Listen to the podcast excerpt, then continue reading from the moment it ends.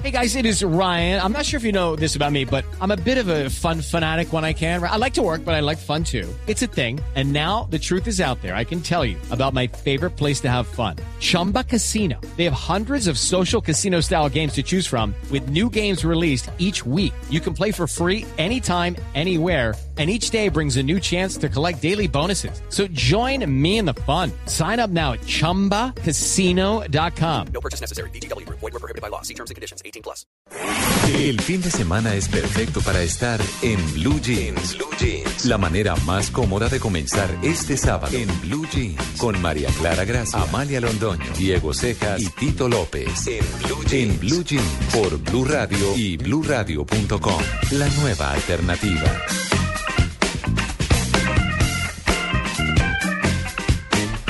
7 y 12 minutos de la mañana, muy buenos días y lo primero que les quiero decir a todas las mujeres, primero a las que están hoy aquí, eh, las niñas eh, del eh, Community Managing aquí en, Blue, doña Natalia Gardiazabal, Joana que es nuestra productora, mm, Amalia que está en Medellín y todas nuestras oyentes nacionales e internacionales. Me dejó por fuera a María. ¿A cuál María? María, la que nos trae los tinticos, las Ay, que nos Mari- mantiene no, aquí, María y la- Adriana. La cabina, la que nos mantiene Claro, súper bien. y Adrianita. Y Adrianita, Las que está de vacaciones. ¿Ah, sí? Sí. ¿Se nos Ah, fue de vacaciones? Sí, sí, tiene Ah. derecho también, ¿ve? Ve, pues, ¿cómo Es una buena noticia. No, para todas las mujeres aguerridas, valientes, mamás, tesas, trabajadoras, eh, amorosas, todo lo que quieran, todo lo que quieran, que pasen un día maravilloso y que no sea solamente hoy. Había en las redes un ayer un eh, como una especie de caricatura que decía que no se celebrara solamente hoy, sino todo el resto de los días del año. Está bonita esa frase, nunca se me hubiera ocurrido. Nunca se hubiera ocurrido. No, pero es que es mejor que eso. Nunca nada. El día de la, de- de la mujer no debería ser un solo día, debería No, no, ser no, no. todos los días del año. que yo lo dije mal, no, me, no se burle. Como el 14 de febrero, ¿no? ¿Ah? Como el 14 de febrero. ¿Qué? El Día de los Enamorados, que viste que siempre Ah, no, pero eso, eso no. El Día del Amor es todos los días. Sí. Lo importante es lo de adentro. El día de la Otra madre. Bueno, bueno, frase. ya. Bueno, el día de la madre no debería ser el No día de la madre, debería ser todos los días. Bueno, les voy a leer. No, no, no, Bueno, miren. Porque yo le tengo una dedicatoria. No, yo le tengo otras. Ah, bueno. Pereira, Bueno. Pereira. Buenos días, Tito. Buenos días, María Encima Clara. de azotarme de Ah. Día de la Mujer, No, pero es que la-. María Clara, tienes que... Amalia, defiéndame, por favor. Tienes que reconocer Sí, que la total. frase estuvo muy No, manida. es que yo la dije mal. Ah, por Eh, eso. La voy a buscar. Peri verá, ¿usted qué cree? Feliz Yo ah, no digo. Feliz día. Eh, buenos días, Tito, de todas maneras. Eh, Diego, buenos días. Feliz día. Amalia, buenos días. Amalia, y feliz día. Buenos días, María Clara. Feliz día para usted, mujer. Ejemplo, admiración total para usted, ya que los otros dos hombres no la felicitaron. Muchas gracias. No. Amalia, lo mismo. No, pero Sí. si le- hasta le tengo una canción, se la dedicará. Claro, Ay, hay no, muchas ¿quién- cosas. Bueno, yo no sé qué No. esperaba. 7.30 estarán ingresando los regalos, los agasajos. Bueno, yo ahorita voy a buscar mi frase, pero mientras tanto... Mejor dicho, le iba pasando lo que le pasó a Álvaro Uribe con su frase ayer. ¿Cuál? ¿No lo oyó? No. De cor- corazón gran, la mano en Ah, el ya, corazón ya, ya, del sí. corazón en la mano grande del mano grande del corazón de... No, qué horror. No, yo... casi, casi, no. Voy a buscar la hora Hombre y con la hombre, digo. mujer con mujer eh, y todo lo contrario. Pues eh, Oigan, me puse a buscar, me puse a buscar ayer eh, como frases históricas de la mujer. Yo quería decir algo muy lindo, el tesón, el trabajo, la bondad. ¿El pezón? Do- No. Dije tesón, ¿usted qué está pensando, mijo? Ay, mujeres. No, Claro. No, en amamantar, en vida, en proyectar. Ay, no. No, pero está- yo soy No, poeta. pero vos- están de un simpático. Yo no. Y que pónganle cuidado a lo que les voy a leer. Ah. Entonces, estas son frases históricas de personajes históricos y que explica de alguna manera por qué las mujeres hemos tenido que batallar tanto para lograr una posición, que es lo que se celebra desde hace 90 años, que se celebra el Día Internacional de la Mujer sobre todo pues para lograr el mismo estatus o por lo menos los mismos derechos desde la feminidad, desde el ser mujer que los hombres. Usted ¿cierto? sabe que hasta hace solo, precisamente este año, se cumplen 60 años Mm. desde que la mujer puede votar en Colombia. Bueno, pero eso es una dicha. Ah, Claro. Hace 60 años la mujer no podía votar. Sí, no, eso Increíble, era. ¿no? Pero mire, Increíble, pe- pero mire, oiga esto. Mire, los voy a invitar a que oigan esto porque la verdad La mujer debe adorar al hombre como a un dios.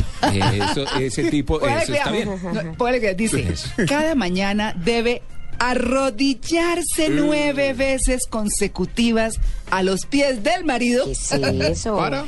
Y Por con Dios. los brazos cruzados preguntarle, Señor, ¿qué deseáis que haga? Decía Eso lo dice, lo dice el filósofo persa Zaratustra. Lo dijo en el siglo VII antes de Cristo. Así hablaba Pero un Zaratustra. Zaratustra, ¿no? Así Ah, hablaba. Bueno, todas las mujeres que sedujeran y llevaran al matrimonio a los súbditos de su majestad mediante el uso de perfumes, pinturas, oigan esto, dientes postizos, pelucas y relleno en la cadera y pechos, incurrirían en delito de brujería y el casamiento quedaría inmediatamente anulado. Oh. No, ¿qué tal que vivieran en esta época con todos rellenos? Tan- Sí, lo que pasa es que los rellenos hoy en día van por dentro. Oiga, ¿cómo sería No un diente postizo en esa época? Claro, estaba pensando en eso. Sí, dije, ¿De ¿cómo qué? ¿De marfil o qué? ¿O de...? No No, pero ¿y cómo lo ponen y cómo? En esa época, ¿qué tornillo, qué nada, Claro. implante? ¿Cómo Con así? ganchos. ¿Cómo harían? Claro. Con... Y sin anestesia, ¿no? Habrá un becerra en esa época. ¿Eso sabe, sabe quién dice todo eso? ¿Sabe? Uy, Diego. Saludos grande Oiga. ¿Saben qué- qué- quién dice Sí. o qué lo dice? La Constitución Nacional Inglesa eh, el- en el siglo XVIII. Decía eso. Les va a leer otra. O sea, no hace mucho porque siglo X... Ah, sí, es en 1700 y pico. Bueno, Oigan esta cosa, es que, es que, oigan esto, esto, es que esto está maravilloso. Cuando un hombre fuera reprendido en público por una mujer, Oh. tiene derecho a golpearla con el puño, Uy. ¿Qué el es pie, eso? póngale cuidado, el pie Dios y a romperle la nariz porque así, desfigurada, El- no se deje ver avergonzada de su faz. Qué locura. Y le está bien merecido por dirigirse al hombre con maldad y lenguaje osado. Eso, eso fue en Francia, en el Tratado de. Conducta Moral y Costumbres de Francia del siglo XIV. Mm. Hágame el favor. No, No, yo ¿qué me es doy a eso? puños, pues. Oiga, pero se han ido ¿Qué es perdiendo esas bellas horrible? costumbres. No, sé, No sé qué ha pasado. Tito. ¿cómo? no es que ese es Tito.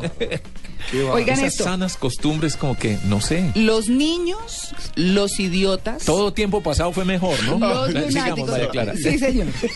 Ah, ¿qué tal? Sobre todo me imagino a Tito dándole un puño a Guido. Sobre todo. No. Los niños, los idiotas, los lunáticos y las mujeres no pueden y no tienen capacidad para efectuar negocios. No tienen capacidad. O sea, miren al nivel Eh, en que está. ¿Saben quién dijo eso? ¿Quién? Enrique VIII.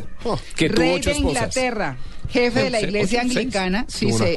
¿Qué más negocio que el que hizo él con Ah, ¿sí? semejante amante que tuvo? Imagínense. Oigan, eh, este está, este está simpático. Es que la humanidad ha sido siempre la misma, solo que las reglas han sido diferentes. Cuando una mujer tuviera una conducta desordenada y dejara de cumplir sus obligaciones del hogar, el marido puede someterla y esclavizarla. Esta función servil puede incluso ejercerse en la casa de un acreedor del Mario. Y durante el periodo en que durase, le es lícito al marido contraer un nuevo matrimonio. Bueno, pero es que por aquí hay una de cachos buenísima. ¿Y ese era de dónde? ¿O de cuándo? Ah, este era el código, es el código de Hammurabi. Código de Hammurabi. Sí, ¿cómo le parece? Espéreme porque es que, ah, bueno, los hombres son superiores a las mujeres porque Alá les otorgó la primacía sobre ellas. Por tanto, dio a los hombres el doble de lo que dio a las mujeres. Los maridos que sufrieran desobediencia de sus mujeres pueden castigarlas, abandonarlas en sus lechos e incluso golpearlas. No se legó al hombre mayor calamidad que la mujer.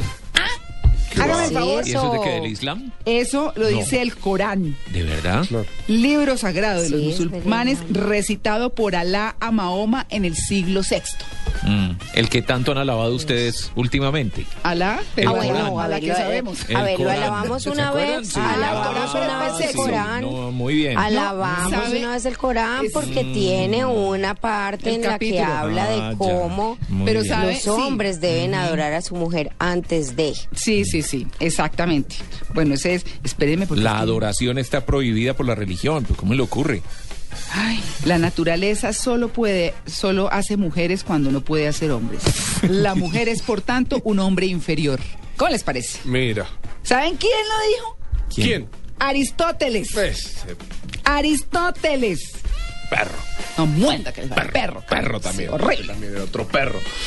Oiga, ¿qué tal? El peor adorno. Sabios. Sabios. No, pero oiga, a propósito de Todo el sabios. mundo los considera sabios. ¿Cómo ahora que vamos, que- cómo así pues que hoy en día ya vamos a, a cuestionar la Ah. sabiduría de estos personajes? Tito, no vuelve más en blue jeans. Oiga. Entonces, ¿en qué vengo? ¿En el pantalón normal? sí. No, hoy está Oigan, frío, déjalo. Oigan este, el peor adorno que una mujer puede querer usar es ser sabia. ¿Quién dijo? Pero ¿qué es Lutero, eso? ¿Pero qué es Lutero. eso? Martín Lutero. Martín Lutero, ¿ah? Teólogo alemán que, pues, por supuesto, reformador, protestante. Acomodó, sí. Bueno, eso lo dijo en el siglo XVI. Eh, ay, no, espera, es que yo tenía una buenísima de cachos, pero no, no la veo acá. ¿Por qué? Por- Pero vea cómo han ido cambiando los tiempos, ¿no? No. El Es decir, yo quiero ver, yo Pues quiero ver qué va a pasar dentro de, de- obviamente no lo voy a ver, pero dentro de dos o tres siglos, porque fíjese cómo ha venido cambiando, evolucionando. Ya hoy en día hay bastante igualdad, aunque todavía falta mucho. Pero en dos o tres siglos la arepa va a estar volteada para el otro lado. Aunque la conducta del marido... Literalmente. Claro. Oigan, aunque la conducta del marido sea censurable, Sí. aunque éste se dé a otros amores, la mujer virtuosa debe reverenciarlo como un dios. Eso. Durante Linda la frase, infancia- esa sí hay que... póngale cuidado, No, pero es que me acaba- momento la pongo en Twitter. Durante la infancia, una mujer debe depender de su padre, al casarse de su marido y si muriese de sus hijos y si no los tuviera de su soberano. Una mujer nunca debe gobernarse a sí misma.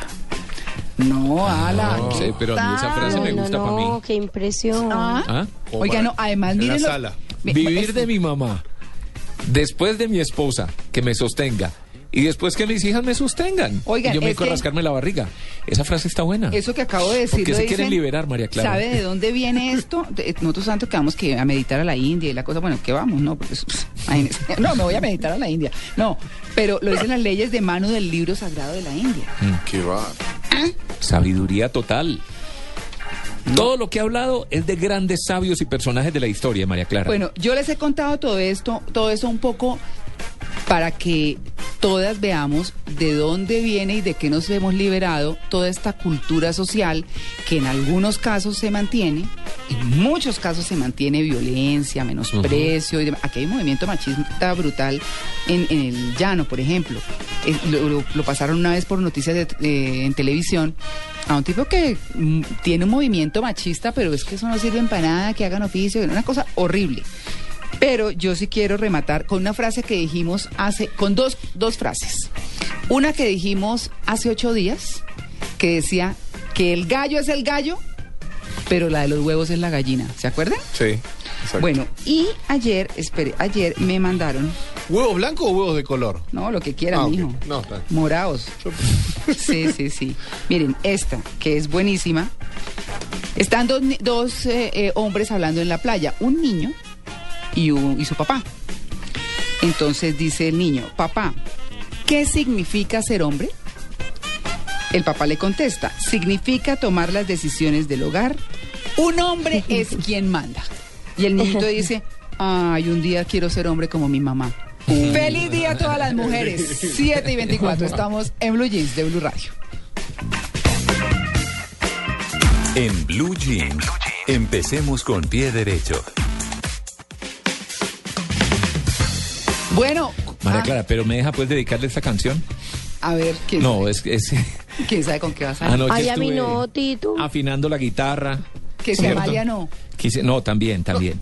Amalia, A las eso es fuerte que nos va. Eso es fuerte que nos va. Sí, sí, sí, a las dos. con todo el amor, afiné mi guitarra y quise dedicarles esta linda canción. A ver. A María Moñito se le partió la cama que el chagua le dio, pero yo soy el que la clava, la clava, la clava, yo soy su carpintero. ¿La reconoció, Yo Amalia? soy su Claro, serrucho. Carpintero. Oiga, qué belleza. Es poesía pura, Tito. Oiga. hiciste. Esta noche.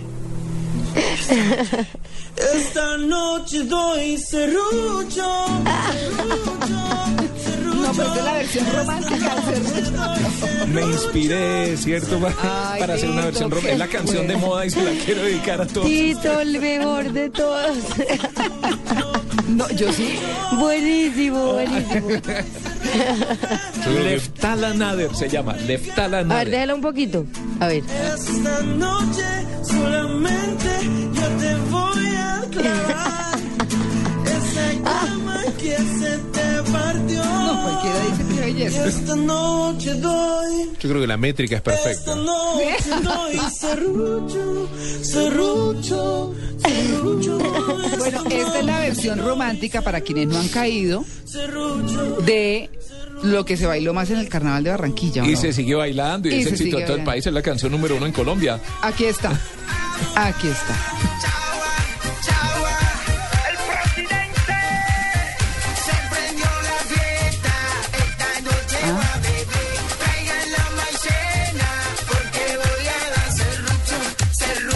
No. Y, Bueno. y usted fue sabe con que todo la- el cariño, fue con todo el Gracias, amor. Tito. No, Sabemos de su esfuerzo, lo valoramos. Quería comenzar una canción romántica, Sí, bonita, sobre todo suave. porque hora de soy teclado y soy tu carpintero. Romantiquísimo. No, pero está hablando de la cama que se le partió. Claro, Sí, claro, que- la, pues la cama, la Sí, claro, entonces la va a clavar y la va a serruchar. Claro. Para poderla arreglar. Claro. Sumando a. Serrucho como una buena noticia, Mixter Black, Ajá. el cantante de esta canción, es furor con este tema en España. Es la canción de ¿verdad? verano De- en España, de- así que es una buena noticia para canción Mr. del Black. verano Que ya comienza. Se ve como para el verano. Como para el verano ya, ya está dando sus primeros palotes allí en, en- en la tierra. Y sabe que de puede España. ser, puede convertirse. Sí. Un gran tema 2014. ¿eh? Sí. Así que en España una buena noticia que la, la estuve leyendo ayer en el Universal. Y bueno, el Sarrucho llegó bastante fuerte a España y la están esperando en esas playas de Ibiza. Ah, muy bien, uy, qué delicia, ¿no? Bueno, muy bien. Arranquemos, Amalia, noticias positivas muy rápidamente. Nos vamos a un break, break primero y regresamos. Espéreme, Amalia, un momentico.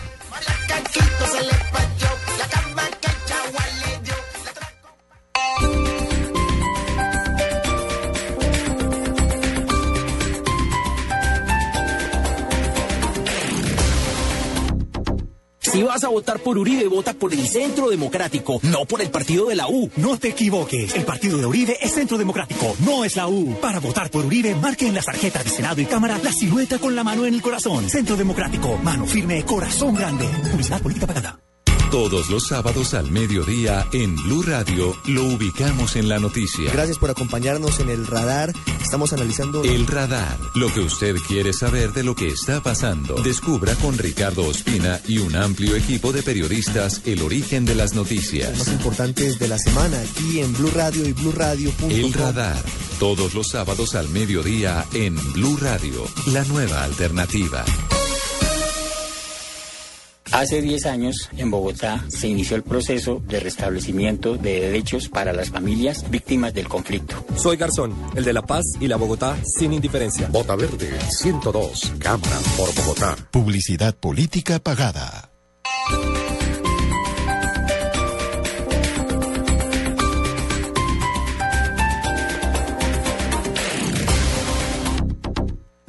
El Mundial en Blue Radio con Home Center, la casa oficial de la Selección Colombia.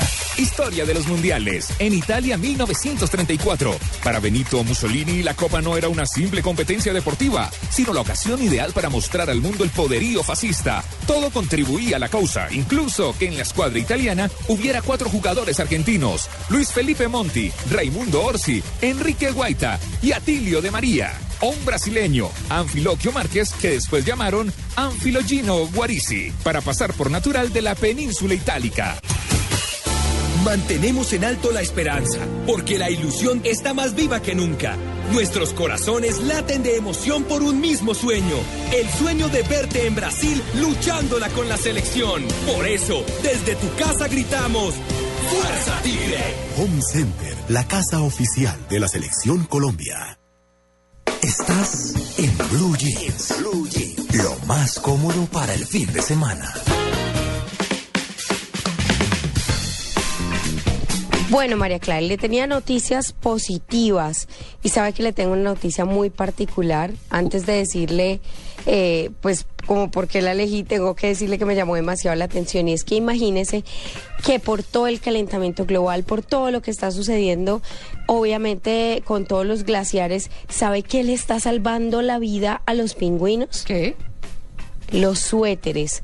Tejer suéteres de lana para pi- los pingüinos bebé, pues di- digamos que la gente dice qué tontería, pero para un pingüino es una cuestión de vida o muerte. Un suéter de lana está evitando que los pingüinos que tengan mala suerte de, de convertirse en congelación en un pingüino congelado. Imagínense que está tan excesivamente frío algunos de, los glaciares y a otros empiezan a derretir, que sus cambios de clima les están dando súper duro a estos animalitos.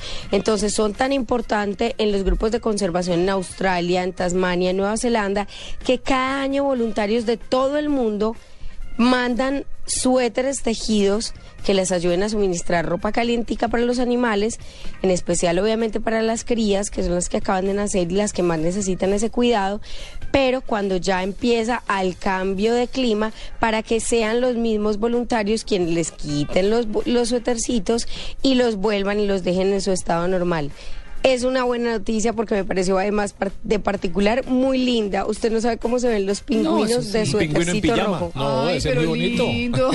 Ay, se ven preciosos, ¿saben? Se ven muy bonitos. Poder Eh, mandarle sobre todo, ruanas. pues que Un pingüino con ruana Sí, se vería más. Eso, se ve súper bonito. Y si es que tiene un cuento grandísimo, porque los pingüinos, el agua les penetra hasta la piel, pueden sentir demasiado frío cuando el agua, se- cuando el hielo se empieza a derretir, y pesan tanto que les cuesta nadar, cazar, alimentarse. Entonces, una de las mejores formas para evitar que ellos mueran es lavarlos. Y el grupo que está de voluntario observó sobre todo que los más débiles morían de frío, intoxicados antes de poder ser atendidos. Entonces los, los suéteres no solamente los mantienen lejos de ese frío, sino que también evitan que se les, la- se laman las plumas, mueran envenenados. Entonces es una muy buena opción y además me pareció precioso. No se imagina lo lindo que se ven, póngalo en Google.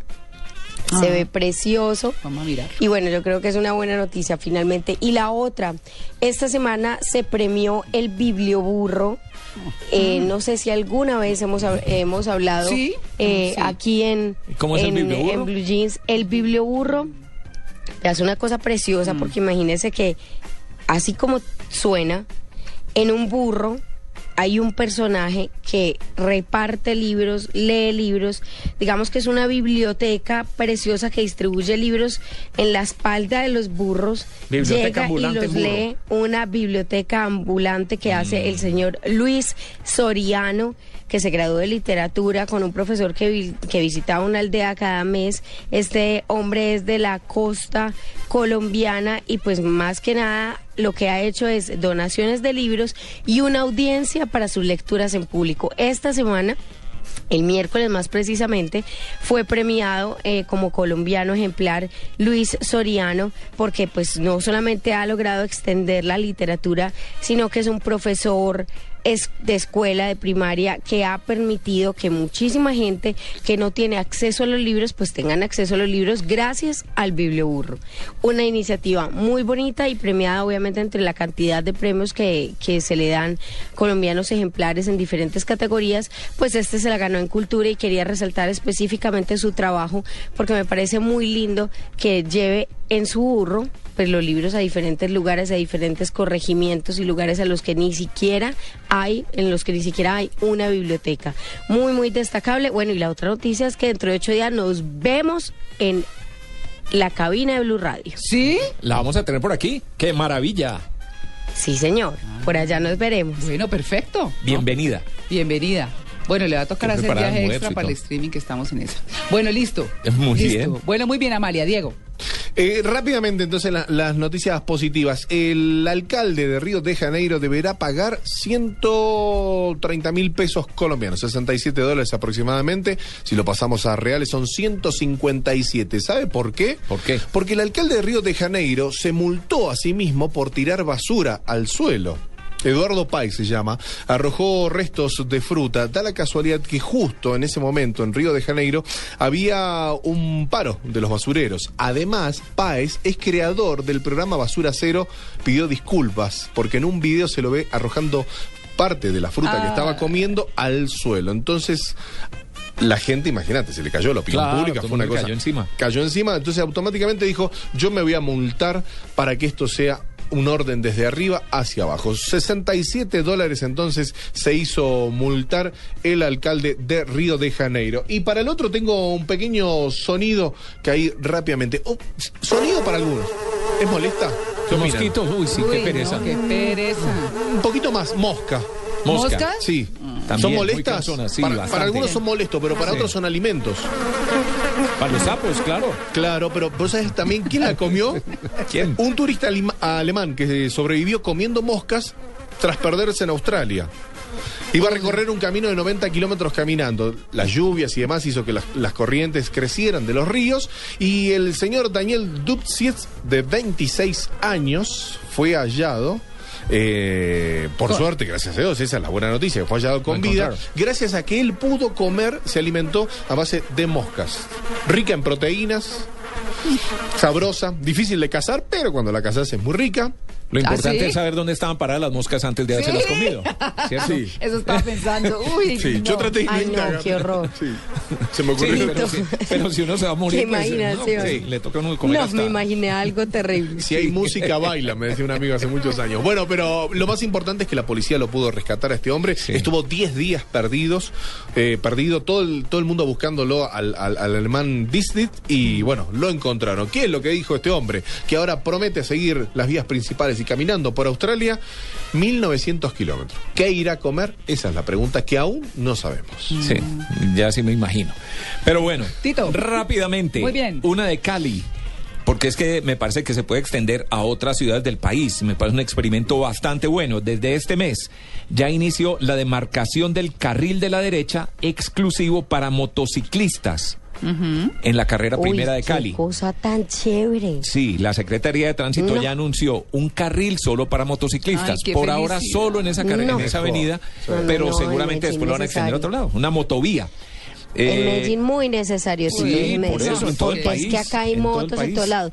Claro que en Medellín no se podría hacer ahora porque no sé si ustedes están enterados, pero a partir del 17 de marzo las vías cambian de una manera ridícula porque comienza el tema de la valorización en el poblado. Entonces yo creo que eso no se podría todavía. Acá hay que esperar un poquito, pero qué buena idea, Tito. Pues sí, en Cali esta señalización para motos que existe ya en el túnel de la Avenida Colombia se va a extender por toda la carrera primera hasta la calle 62 en ambos sentidos de la vía. Además, también se aplicará en la Avenida Paso Ancho, en la autopista suroriental, en la autopista Simón Bolívar y la Avenida Cañas Gordas para completar cerca de 100 kilómetros que se suman a los 6 kilómetros de la motovía y a los 700 metros del túnel, de este túnel nuevo de la Avenida Colombia. Bien por Cali, que sigue avanzando y sigue mostrando cosas nuevas, novedosas, importantes. Sí, y pues que ojalá se, si funciona, se reproduzca en otras ciudades. Me parece muy bien. Y una de Medellín, un total de 5.688 pacientes, casi 6.000 pacientes internacionales, llegaron el año pasado a Medellín para hacerse algún tratamiento médico u odontológico que le representaron a la ciudad 16 millones de dólares, que es un buen billete. por 16 favor. millones de dólares. La cifra de visitantes es un 12% más que la registrada en 2012 cuando llegaron 5.072 pacientes. Y a nivel de monto en ingresos, el crecimiento fue del 23%, si se comparan con los 13 millones de dólares de- de- del año anterior. Según un estudio del clúster de servicios de medicina y odontología, con el apoyo de 22 de las 24 IPS que lo conforman, Las Antillas fue la región con mayor número de pacientes que viene anualmente a Medellín. Fueron casi 3.000 personas las que llegaron de esa parte del Caribe, especialmente de Aruba, Bonaire, Curazao, eh, Saba, San Martín y Saint Eustatius. Asimismo, los colombianos residentes en otros países que siguen llegando a Medellín a practicarse algún tipo de, de procedimiento. Entre ellos, la medicina general, a la que estuvo en el primer lugar, seguido de cirugía plástica y cirugía cardiovascular. A eso llega gente de otros países a tratarse en la ciudad de Medellín, que sigue siendo un, turi- un- un- un, eh, una sede de turismo médico, digamos, Mm. y que No, trae billetes, noticia. 16 millones Sí. de dólares. Y, que, y Cali también, ¿sabe? Cali Bueno, también. Medellín, pero allá Cali, no tengo Bogotá, cifras, no tengo cifras. No, perfecto. Pero, Sí. pero sí se ha vuelto Colombia un destino muy importante en ese tipo de turismo, el Sí, en turismo el- estético. En el exterior, Medellín es, es, es una de las grandes Es ciudades. para increíble, sí. Bueno, y hay una, una mucha gente ultimita que viene chiquita, aquí. María Clara. Sé que estamos colgados de tiempo, pero Sí. es que esta me llamó la atención. Señor. Romeo Santos, el, el bachatero, Ajá, ¿cierto? El que hacía parte de Aventura. eh, admitió en México que su equipo debe ser muy cauteloso para evitar que lo contraten narcos o corruptos. O sea, él ya es consciente. Él dice que seguramente tocaron para narcos y corruptos en épocas anteriores, sobre todo cuando hacía parte del grupo Aventura. Pero se arrepiente de eso, dice que muchas veces se enteraban era después de haber ido a cantar y se encontraban en semejante fiesta. Esto sucede mucho en el mundo de la música. Entonces, ahora él está tratando de cuidarse mucho, mirar el contrato antes, ver dónde quién va a ir a cantar, porque finalmente entiende que listo, no todo es la plata y que si van donde un narco es plata conseguida, es plata mala vida, Total, ¿cierto? total. Es una forma de lavar dinero, es una forma de promover el uso de las drogas y todo lo demás y el narcotráfico. terminan en plomo. Además de eso, La entonces... cosa es que las mujeres no se les desesperen eh, porque finalmente cuando alguna mujer pide, ay, que me llegue este artista, el artista dice no. Mm, mm, Sí, a veces bueno, cuando es este pasa. Sí, personaje pero- es difícil. Pero, pero siendo extranjero, pues que lo llamen a Colombia a una fiesta de narcos y el tipo diga, no, ¿sabe qué? Mejor no voy a tocar Me allá porque no me bien, gusta. Pues muy bien. no creo que le van a mandar un sicario pues a Puerto Rico. Pero Muy me- resaltable, sobre todo. pero pues, de verdad que, sí, me llama la atención y ojalá Sí. muchos artistas tomaran conciencia como lo está haciendo Romeo, un artista de primera línea en este momento que está marcando una pauta. Bueno, muy bien, Tito. Eh, bueno, hasta aquí llegamos con... es- teníamos más, ¿no? Pero por supuesto que tenemos un tema bien el mundo importante. está lleno de buenas Lleno. noticias. Absolutamente, sí, señor. vamos a hablar de elecciones, vamos a, a abordar el tema desde un punto de vista muy, pero muy didáctico. Esta es Blue Radio, la nueva alternativa. Escúchanos ya con presta ya del Banco Popular, el crédito de libre inversión que le presta fácilmente para lo que quiera. Aquí tienen los papeles, las llaves, el tarro de aceite y la pimpina de gasolina que me dio para poder andar en ese tiesto que llama carro. ¿Pero qué pasó? Si el carrito se porta muy bien. ¿Bien? Sí, claro. Si saqué la mano para voltear y como estaba con la mano estirada, una persona me dio monedas.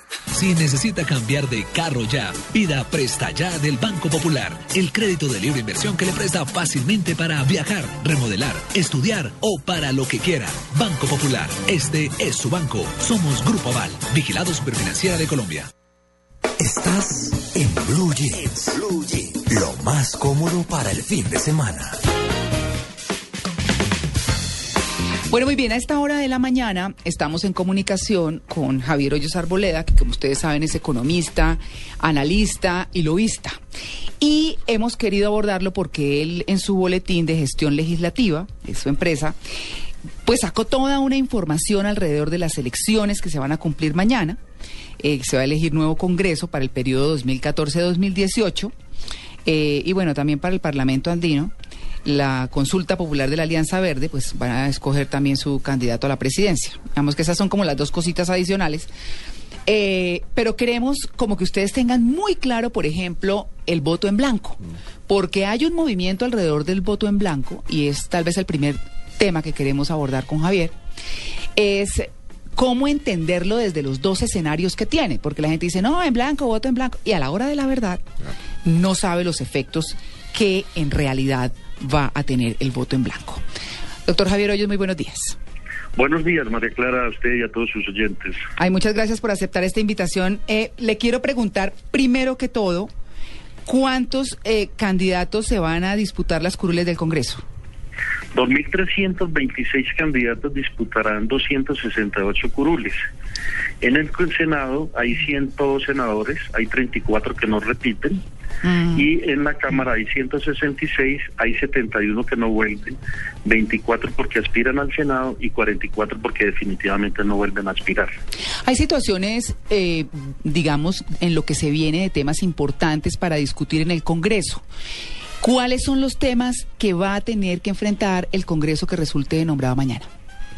Indiscutiblemente todos los temas que vienen de La Habana, eh, los temas relacionados con la reforma política que ya ha anunciado el gobierno, con aquellos que tienen que ver fundamentalmente con el periodo presidencial o de los alcaldes o los gobernadores, eh, si debe haber o no reelección, si debe haber o no vicepresidente de la República, si los senadores deben seguir siendo de circunscripción nacional o volver al pasado como la circunscripción departamental, estará el tema de salud, el tema de la reforma a la justicia y obviamente gobierno que se respete no le puede faltar reforma tributaria. Claro, doctor Hoyos, hablemos, hablemos del voto en blanco, porque pues como hemos visto en las redes sociales, en los medios de comunicación, en las conversaciones en cualquier casa, el tema central político hoy casi que más que la misma elección de los representantes al Congreso es el voto en blanco. Lo que preocupa de esto es como la ignorancia que existe alrededor del manejo y los resultados, como lo decíamos hace un momento, de si se vota en blanco. En este caso, primero, ¿cuál es la diferencia entre los dos y qué pasaría en este caso para quien vote en blanco en estas listas para el Congreso? Muy bien, entonces digamos que puede tener un significado el voto en blanco, que es un rechazo a las instituciones o un inconformismo. Ahora bien, la Constitución y las leyes distinguen el voto en blanco dependiendo si son para elecciones uninominales, o sea, alcaldes, gobernadores o presidentes, o corporaciones públicas, o sea, consejos, asambleas, senado, etcétera. Si el voto en blanco tiene la mitad más uno de los votos válidos, habría que repetir la elección en el caso de elecciones para presidente, alcaldes o gobernadores. Pero no pueden participar los que estuvieron en la primera elección, digamos que allí hay un castigo. No ocurre así con eh, las elecciones para cuerpos colegiados, en este caso el Congreso. Doctor Hoyos, porque habría que repetir las elecciones, pero pueden participar todos aquellos partidos que hayan superado el 3% de la votación total.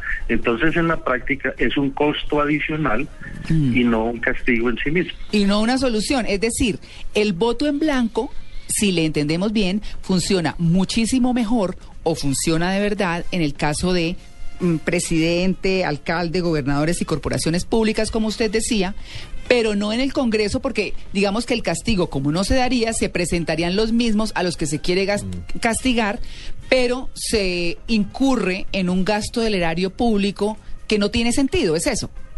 Así es. Además, el voto en blanco hace parte de los votos válidos.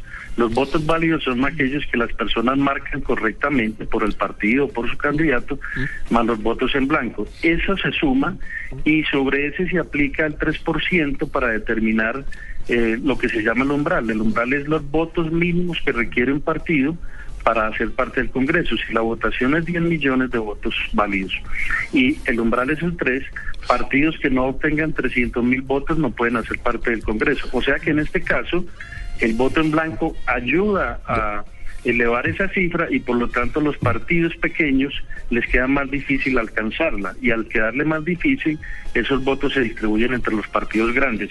Por lo tanto, quienes creen que votando en blanco en las corporaciones públicas van contra los partidos tradicionales o grandes, están haciendo todo lo contrario. Exacto, doctor Hoyos. Y también explicar la diferencia entre voto en blanco, que es ejercer eh, su derecho a, votar, con la diferencia al voto nulo, que es completamente diferente. Sí, señor. Hay voto nulo cuando una persona marca dos partidos o cuando una persona marca dos números de dos partidos. Y los votos no marcados, que me parece que es el que puede aproximarse más a lo que usted quiere decir, es que mucha gente reclama el, el voto y va, lo deposita a la urna y cree que con eso está votando en blanco. Ese también es un voto nulo, es un voto no marcado. Mejor dicho, la recomendación para mañana es que no vale la pena votar en blanco. La recomendación para mañana es que hay 2.300 candidatos, mm. que es imposible que ninguno de ellos se parezca o se, se asimile más a lo que uno piensa y que es mejor eh, pensar detalladamente y analíticamente por quién votar. Claro, es preferible. sí, porque se puede interpretar como me toca votar por el menos malo. puede ser, pero, al fin y al pues. cabo lo vota menos que si lo vota en blanco. Mm. Bueno, ahí está. Bueno, hay otros temas ya como de, de índice de, de, índole político. Perdón, porque es que en el fondo, en el fondo, ¿cuál es el tema? El tema es votar. hay que votar. O sea, la invitación es a votar. Es a votar, pero hay pero gente en que blanco. dice, pero sí, pero hay gente que dice es que ningún, no me identifico con ninguno, Entonces, mejor que no cumplo con mi deber. Pero voto en blanco porque no me identifico con ninguno. De ahí sale el, el- el- el voto en blanco, Claro. ¿cierto? Correcto. El problema es lo que estamos hablando aquí. Las El consecuencias. problema son sí. las implicaciones. Exactamente. Las implicaciones que ya hemos dicho y que pues, bueno, mm, quedaron absolutamente claras, ¿verdad? Sí, y la recomendación, ¿cierto? Entonces, investigue un, po investigue un poco más y conozca mejor. El problema es Claro. que es tan difícil, porque es que ya estamos hablando, ¿cuántos candidatos son?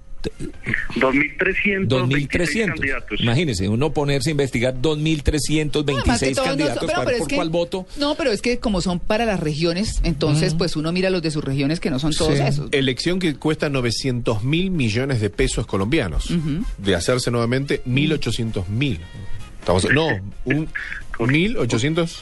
Mi, No, supera el millar. mi- sí, Claro. claro, por supuesto. Bueno, doctor, ya hablemos un poquito de lo que tiene que ver ya con la participación de los partidos, de lo que se ha visto, porque por ejemplo entre las curiosidades está que no es la primera vez, hablando del expresidente Álvaro Uribe, no es la primera vez que un expresidente es congresista. Sí, eso es correcto. Eh, estuvimos buscando alguna información y nos encontramos que expresidentes que después fueron eh, senadores, estuvo Antonio Nariño por voto indirecto, Pedro Alcántara Herrán, No, pero José Vicente Concha Qué y. Pedro Nelo Espina fue diputado por el, por el norte de Antioquia. Hay que recordar que en 1853 el voto era indirecto, se estableció indirecto, o sea, se elegían delegados y esos delegados se escogían. Después vino la época del federalismo, que fue como entre el 1860 y 1890. Allí se dio una autonomía para la descentralización del sistema electoral. Y solo a partir de 1910 viene ya el voto directo, el sufragio universal en el 36 y en 1954 el voto femenino. Claro. Bueno, doctor Hoyos, eh, dentro de esas curiosidades, vámonos un poco ya con los partidos, con lo que es la participación de los partidos. Eh, usted en su informe habla, por ejemplo, de cómo el Centro Democrático, que es el que el partido del expresidente Uribe, va a competir fundamentalmente con las listas del partido de la U y con el Partido Conservador, aunque tiene unas líneas del Partido Conservador con él. Así es. Yo diría que los que pueden verse un poquito más afectados son el partido de la U, de donde provenía directamente pues el, el expresidente cuando fue candidato y presidente, y competiría también con eh, los conservadores, particularmente en Antioquia, porque recuérdense que allá está el grupo de la familia Gómez Martínez, el, el grupo de Fabio Valencia Cosio, Luis Alfredo y el Ramos. grupo de Luis Alfredo Ramos, eh, que son netamente conservadores, y ellos votarían con el presidente Uribe. Entonces, eh, en, en ese sentido, es que pienso que pueden ser los, los más afectados también en, en el tema de Antioquia. Mm, ah, en Antioquia. Bueno, ¿y qué pasa con el Partido Conservador en, en cuanto al registro en las encuestas? Bueno, yo diría que tradicionalmente cuando se hacen las encuestas siempre salen muy bajos, salen con 6%, 8%, pero cuando se ven los resultados siempre han estado más o menos como entre 18, 20 y actualmente tienen 22 senadores, entonces siempre hay como un, re- un subregistro, digamos que hay un voto muy amarrado que no lo identifica la, las encuestas. Pero entonces, ah, bueno, y eso se ve que con la mermelada, doctor Hoyos. Bueno, Digo yo, ¿no? eh, eh, eh, el partido, bueno, fíjense que el Partido Liberal tuvo 17 senadores, tiene 17 y hace cuatro, y en el 2006 tuvo 18 y no participaba del gobierno, estaba en la oposición. Ahora que tiene ministerios y tiene cargos, etcétera, es posible que mejore un poco su posición en las elecciones del 2014. Pero, pero el conservatismo se volvió decisorio para un grupo político y otro, ¿no? De todas maneras, pues son tan importantes y de pronto esos subregistros de los que usted habla, de verdad son tan sub, ¿no? Tan debajo de las Desde cifras. luego que sí, porque Ah. son 18 o 20 senadores Ajá. que eh, inclinan la balanza o a favor o en contra. Bueno, ¿y qué pasa con, con Cambio Radical y Opción Ciudadana? Bueno, Cambio Radical y Opción Ciudadana hoy más o menos tienen un mismo número de senadores, más o menos siete u ocho. Uno esperaría que más o menos puedan perder uno, ganar una, perder dos, ganar dos, o sea que más o menos se mantengan en, en, en, eh, en su en su número. Obviamente hubo una discusión por el nombramiento del vicepresidente, de cuándo se debería anunciar, porque si eso podría influir o no en la elección de las listas para el Congreso. Entonces, algunos estiman que puede darles un gran empujón pues la llegada del vicepresidente a, a las listas del Congreso. ¿Y las corrientes de izquierda? radical. Ajá. ¿Y las corrientes de Las izquierda? corrientes de izquierda uno observa que están divididas. Se fueron en UP, se fueron en el Polo y se fueron eh, como cuatro o cinco senadores del Polo para los verdes. Ah. Entonces digamos que entre ellos mismos se van a competir ese tipo de curules. Que el Polo tiene ocho y los verdes cinco, serían trece. Claro, el liberalismo. El liberalismo, como le dije, podría mejorar un poco porque sin puestos y, y sin burocracia, pues se ha tenido 17 o 18. Ahora que la tiene, supuestamente debería mejorar un poco. Bueno, ¿y el controvertido mira? El controvertido mira eh, el umbral que yo estoy calculando, dependiendo pues de la votación que, que, que se obtenga, puede oscilar entre 340 mil y 420 mil votos. Y el partido Mira, si no recuerdo mal, sacó como 320 mil, o sea que están muy en el límite. Pueden entrar o no pueden entrar. Eh, eh, es posible que si han logrado mucho más adeptos, pues mejoren esa votación, pero todo dependerá de cuál será la votación, cuál será el número de votos válidos para saber si pasan o no el umbral. Van a estar muy en el en el límite. ¿Qué se espera del papel del nuevo Congreso, doctor Javier Hoyos? Muchas cosas eh, por todos los temas que hablamos a- al principio.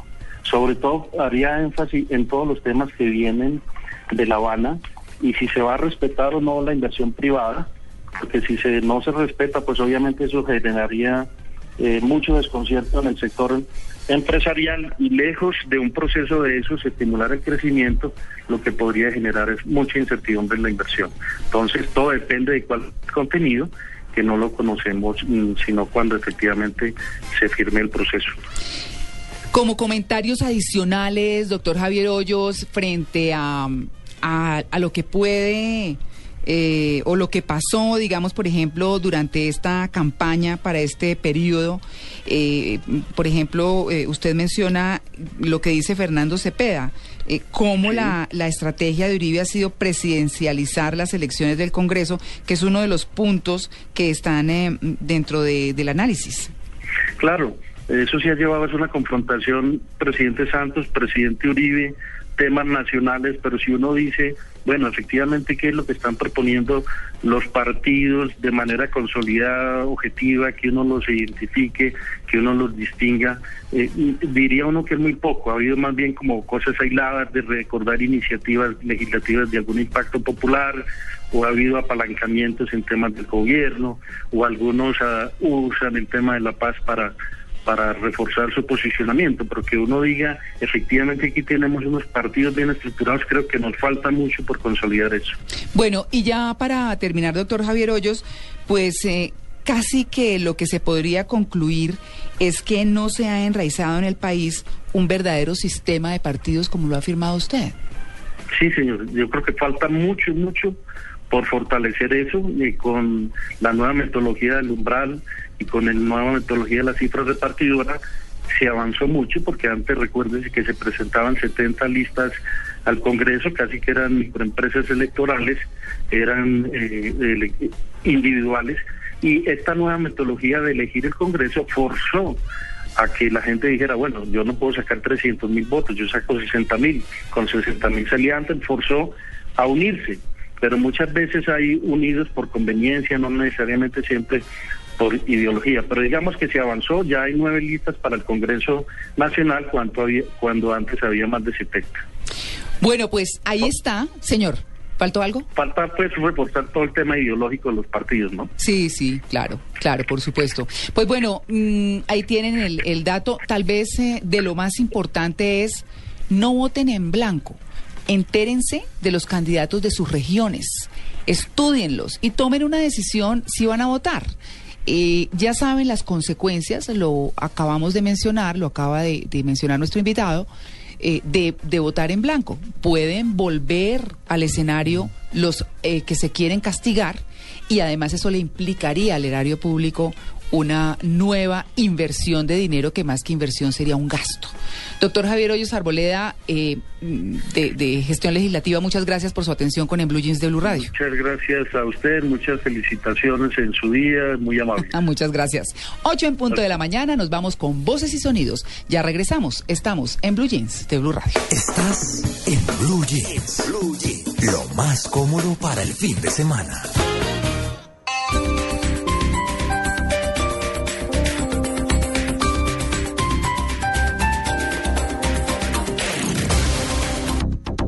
Hace 10 años, en Bogotá, se inició el proceso de restablecimiento de derechos para las familias víctimas del conflicto. Soy Garzón, el de la paz y la Bogotá sin indiferencia. Bota Verde, 102, Cámara por Bogotá. Publicidad política pagada.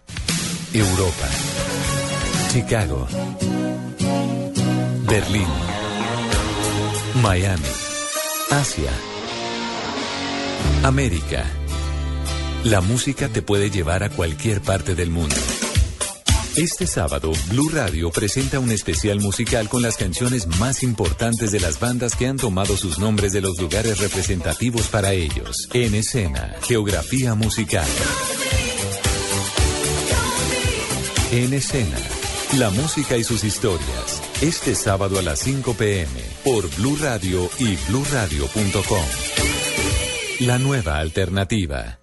Este sábado, después de las noticias del mediodía, en blanco y negro con Mabel Lara, Camila Aguavara. La verdad, pues es muy difícil eh, creer que todo, como que a uno nunca se le pasa por la cabeza ese tipo de enfermedades de niños. La joven estudiante que libra una lucha intensa contra su enfermedad, contra el sistema de salud y contra la discriminación. ¿Qué pasó en ese momento por su cabeza, Camila? Sin esperanzas ya. Estaba muy, muy abatida. Que yo sabía que tenía que luchar porque ese trasplante es difícil, pero tenía que luchar y lo iba a hacer. No me dieron ni siquiera la oportunidad de luchar por un papel. Camila Aguavara, este sábado en blanco y negro con Mabel Lara, porque todos tenemos algo que contar. En Blue Radio y bluradio.com, la nueva alternativa. Si vas a votar por Uribe, vota por el Centro Democrático, no por el partido de la U. No te equivoques. El partido de Uribe es Centro Democrático, no es la U. Para votar por Uribe, marque en las tarjetas de Senado y Cámara la silueta con la mano en el corazón. Centro Democrático, mano firme, corazón grande. Publicidad política pagada.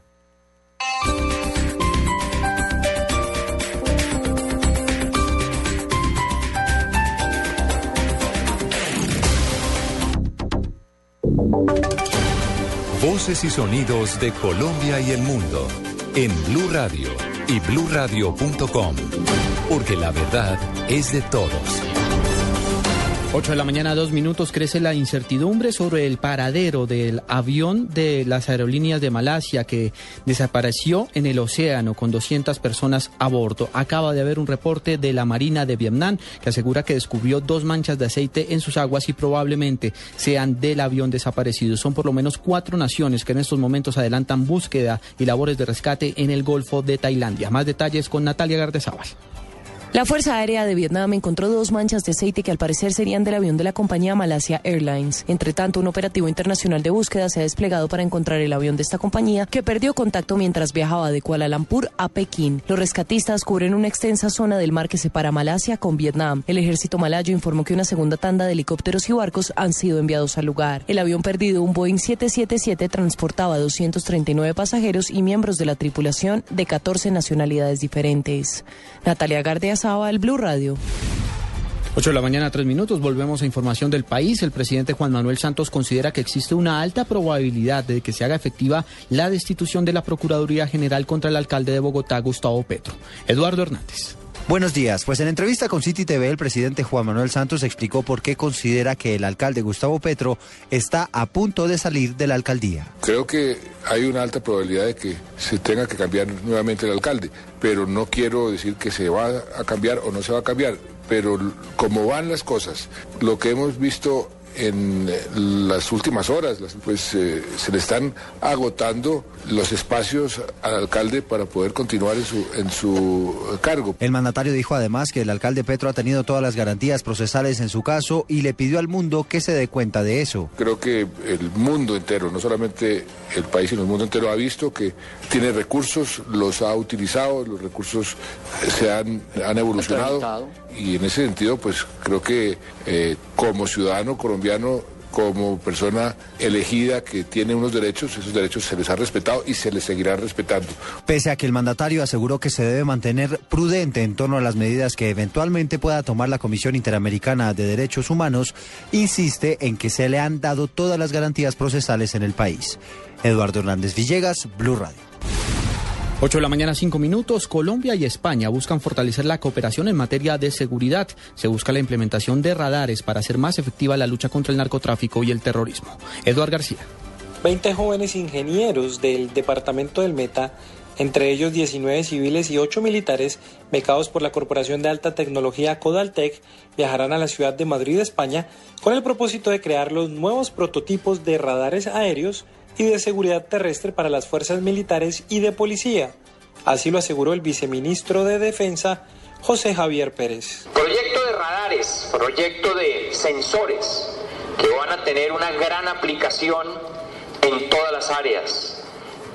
Una vez ustedes se capaciten podrán transmitir esos conocimientos a la innovación en la agricultura, en la industria petrolera, obviamente en el sector defensa, pero tienen muchas aplicaciones que va a tener utilidad en todo el territorio nacional. Su primer reto será un radar de corto alcance con prestaciones aéreas y terrestre, totalmente diseñado y desarrollado por este grupo de investigación, el cual se entregaría durante el primer trimestre del 2016 a la Fuerza Aérea Colombiana. Desde Villavicencio, Eduardo García, Blue Radio. En Blue Radio conozca todo sobre las elecciones para Congreso de la República. 8 de la mañana, 7 minutos. Es delicada la situación en el departamento de Nariño frente a la jornada electoral de mañana por la amenaza de grupos armados ilegales. Se ha ordenado el acompañamiento especial de fuerzas militares en los puestos de votación. Natalia Cabrera. El gobernador de Nariño, Raúl Delgado, dijo que tras el Consejo de Seguimiento Electoral se determinó que 26 mesas de votación no tendrán presencia física de la fuerza pública o militar, solo un acompañamiento por vía aérea. Excepto 26 puestos de votación que van a ser vigilados por patrullaje aéreo. De todas formas, la comisión le insiste a la fuerza pública en la mayor presencia posible y también se acordó que en algunos casos la registraduría se pondría en contacto con las guardias indígenas de algunas zonas para eh, garantizar la protección de los funcionarios y el material eh, electoral. Las mesas están ubicadas en la región de Jardines de Sucumbíos, Cumbitara, Ricaurte, Cumbal y otras de la costa pacífica. Natalia Cabrera, Blue Radio. El próximo domingo, 9 de marzo, usted tiene una cita con la democracia. Blue Radio, la nueva alternativa en elecciones. 8 de la mañana, 8 minutos. Las autoridades en el departamento del Cesar dieron un duro golpe contra el contrabando. El reporte lo tiene Diego Velosa. Según la policía, la incautación se produjo en Aguachica, en un puesto de control que ha requerido al conductor de una tractomula que supuestamente transportaba alimentos la revisión de su carga. Los uniformados se sorprendieron al descubrir que el vehículo transportaba licor y cigarrillos de procedencia ilegal. Una inspección más detallada de la policía fiscal y aduanera determinó que en el tractocamión iban 1.200 botellas de whisky, 800 de vino y 22.000 cajetillas de cigarrillos que ingresaron desde Venezuela por la Guajira y sin el lleno de los requisitos para su importación. Las autoridades autoridades aseguran que este cargamento iba con destino a los sanandrecitos en la ciudad de Bogotá. El contrabando decomisado fue evaluado en 450 millones de pesos. Información desde el Cesar Diego Velosa, Blue Radio. Noticias contra reloj en Blue Radio. 8 de la mañana, 9 minutos. Noticia en desarrollo hasta ahora. La Defensoría del Pueblo acaba de dar a, dar a conocer un detallado informe sobre el maltrato contra la mujer en Colombia que muestra alarmantes índices de violencia contra este género. Según la Defensoría del Pueblo, diariamente 126 mujeres son maltratadas en Colombia. La cifra que es noticia, 51 capturas, deja hasta el momento la intervención integral del gobierno en el puerto de Buenaventura. La Policía Nacional asegura que sí se han presentado desmembramientos de personas a lo largo de los últimos meses por parte de grupos armados ilegales. Y quedamos atentos a la actividad como presidente candidato de Juan Manuel Santos en las próximas horas. Visitará varias localidades en Bogotá. Sobre la una de la tarde, el presidente Juan Manuel Santos toma nuevamente actividad como jefe de Estado y viajará a Buenaventura. 8 de la mañana, 9 minutos. Más información en blurradio.com. Continúen en Blue Jeans. Alocución presidencial. Colombianos, este domingo a partir de la una y media, los integrantes y los personajes de Voz Populi en vivo. ¿Este domingo? Sí, señor, este domingo estaremos en los niños y las niñas, los señores y las señoras, los oyentes y las oyentas y toda la gente que vota en la parte urbana y el sector rural. ¿A qué horas? Vamos a estar a la una y media de la tarde para que nadie se lo pierda. Pueden ser mis últimos días. Este domingo a la una y treinta de la tarde, Voz Populi, especial elecciones en Blue Radio. Bueno, y también vamos a estar ahí vendiendo los kits, arroba Tarcisio Maya, porque la salvación hay que tenerla antes del 27 de julio. Ahí estaremos, Cucho. ¿Y viene Jorge Alfredo Vargas? Claro que sí, ahí estará Alex Gordo. Jorge viene si dan almuerzo. ¿Y Paniagua? Paniagua debe estar comiendo. Ah, pero también viene. Este domingo a la una y treinta de la tarde, no te los pierdas. Elecciones, especial Voz Populi en Blue Radio. Velocidad, seguridad, nuevos modelos, tips, información, lo más reciente y relevante del mundo automotriz en Autos y Motos, sábados a las 10 de la mañana con Ricardo Soler, Nelson Asensio y Luceuse. Autos y Motos por Blue Radio y bluradio.com, la nueva alternativa. En Blue Jeans, la titoteca.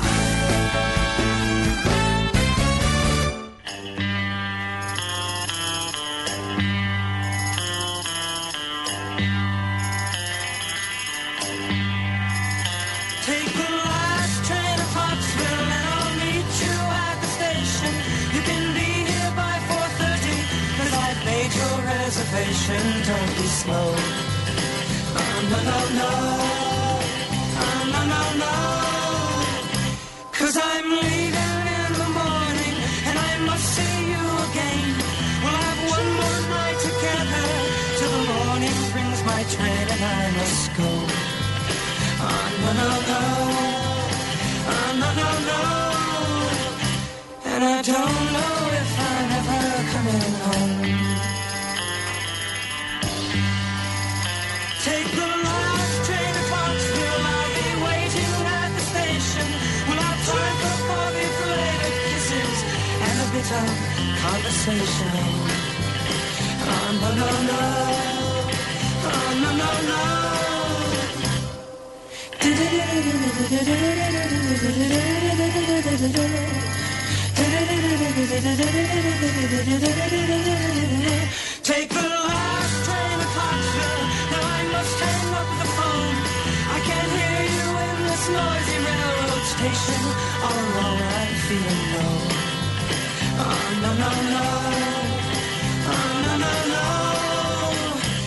Oh, no, no, no. And I don't know if I'm ever coming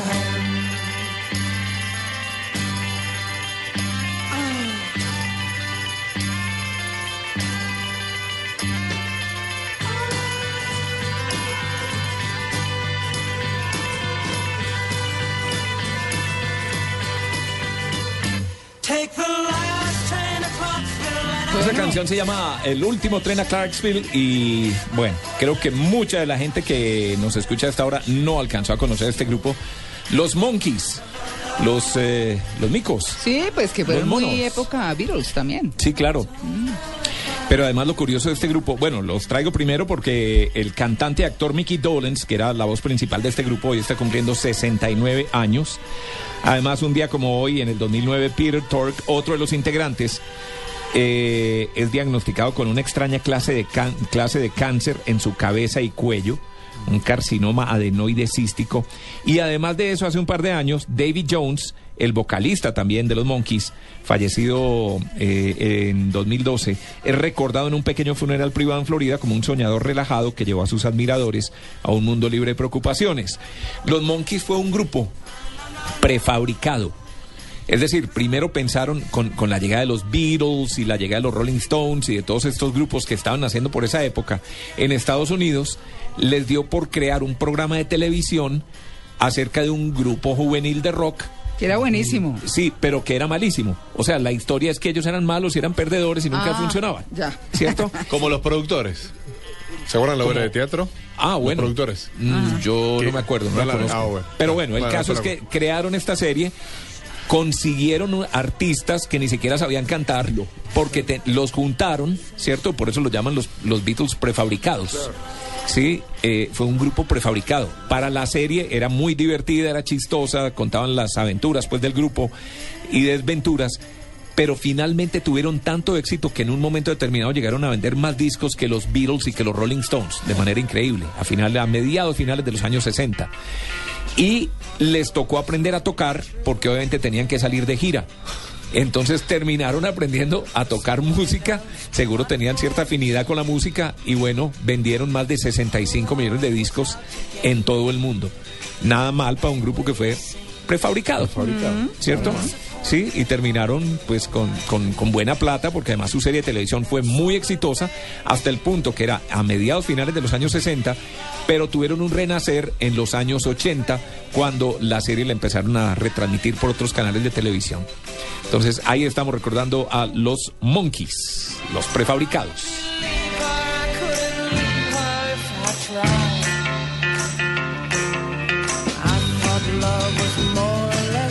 I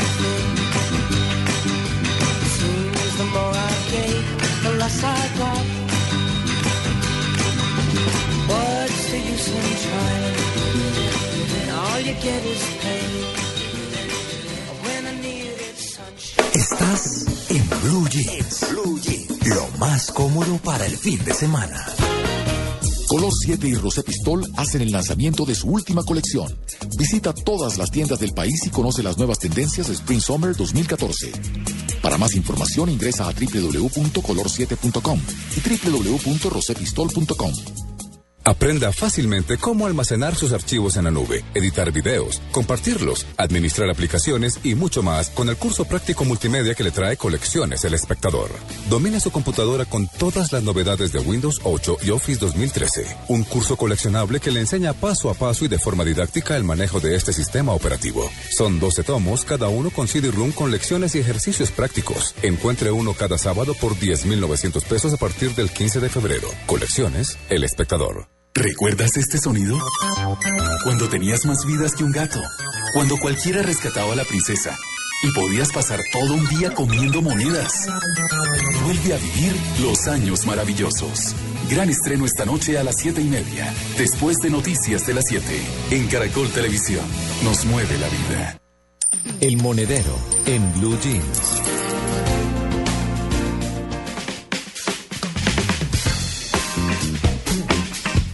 8 y 18 minutos de la mañana. 290 mil oyentes. Sí, señor. Gracias. 290 mil o ya. Sube mi No, no, hermana no, y se está estamos hablando aquí, conectando. estamos hablando aquí. Y Una, conversación privada entre María y yo. sí. Bien, Tito. Bien. Bueno. Eric, buenos días. María Clara, buenos días. Tito. Uy, don Eric, ay, llegó el látigo. Tinto, tinto.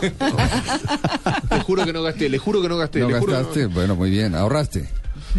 No, bueno.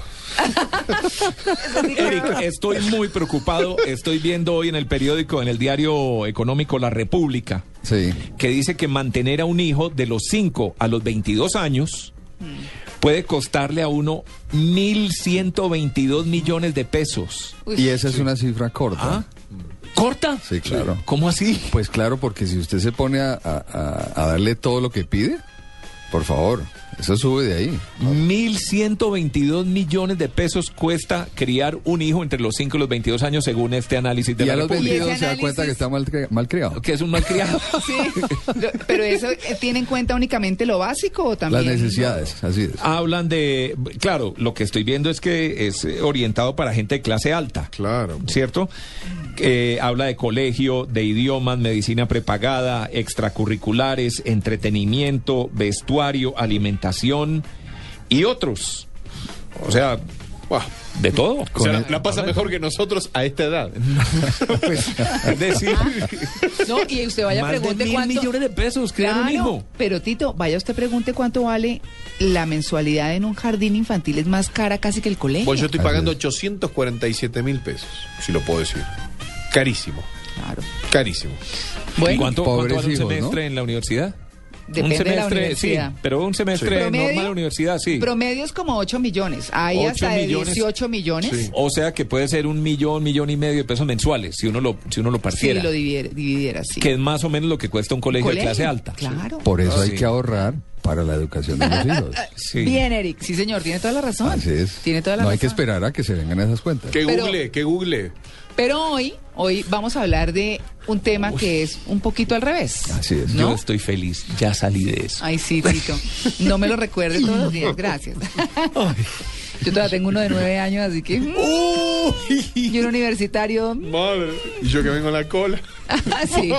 Bueno, todos en ¿Y nuestras Amalia etapas. cómo estará? No, Amalia que vaya, Amalia que se va a casar, ya. pues. Por eso, Sí. hasta no tiene ni idea y ahora con ese artículo quedó lista. Quedó lista. Bueno, Eric, eh, hoy vamos a hablar de cómo educar a los hijos en estos temas financieros, o sea, para que tengan buenos hábitos. Muy bien, muy bien. Los María escucho Clara, pues, porque me, que me queda como medio difícil ahí saber cómo educar a, lo que, a los hijos en todo sentido, Sí. no solo en el económico. Bueno, es indudable que, que el proceso de formar y educar hijos es, es uno de los retos más grandes. Los que tenemos aquí hijos y los oyentes saben que es la felicidad más grande es recibir un bebé. Pero de ahí en adelante empieza el calvario, Sí. ¿cierto? En la formación. Total. Pero es de las cosas de más satisfacción en la vida. Tiene los las dos facetas. Ahí tenemos es que acordarnos cómo nos formaron a nosotros en la casa en el tema de- del dinero. María Clara, Señor. ¿qué ejemplos recuerdas tú de tu casa, de tus papás, sobre el manejo del dinero?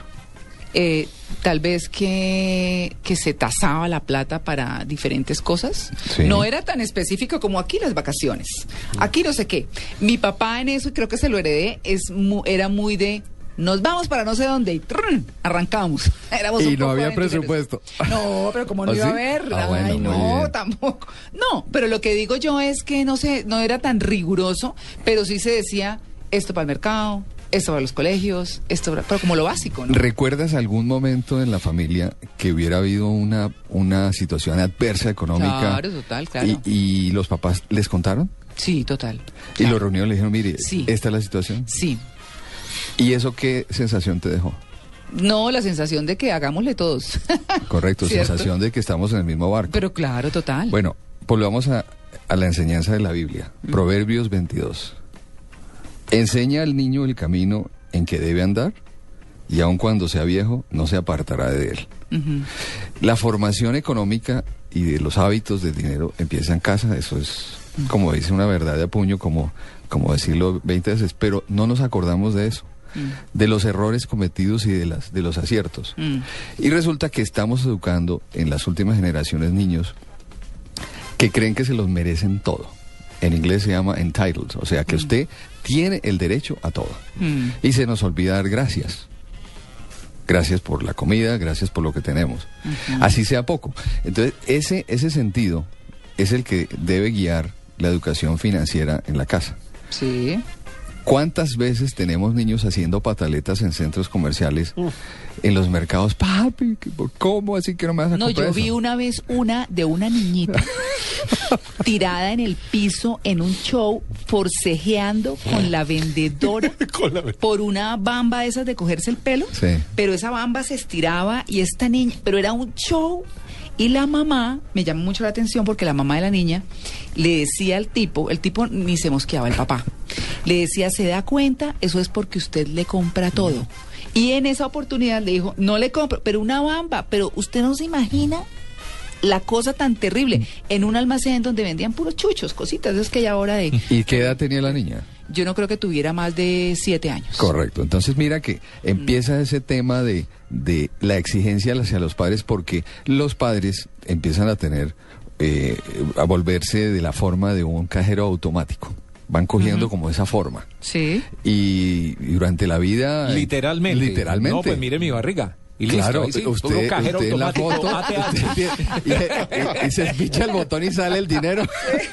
ATH. Así es. Entonces quedamos convencidos que los papás son, son eh, Pero, cajeros Eric- automáticos. Dime, Amalia. Hay algo, hay algo importante ahí es, eh, pues si yo tenía la pregunta como que a qué edad, por ejemplo, empiezan los hijos, y eso pues lo sabrán ustedes mejor, pues ya por ejemplo a manejar el dinero que se les da, porque yo me imagino, eh, eso sí no lo sé, no lo tengo muy claro, que habrá una edad en la que la mesada se exige que se distribuya de una manera.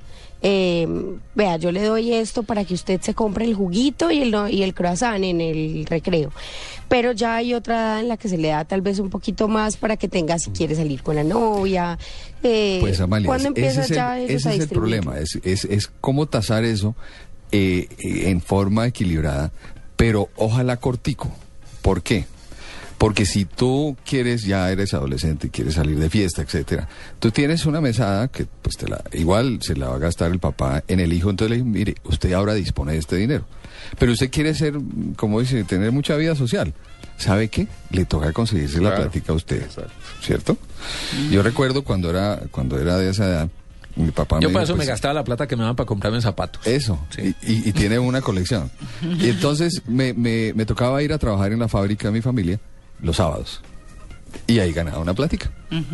Pero después no me la gastaba porque decía, no, pues yo, yo trabajé durísimo por esto, ¿cómo me la va a gastar?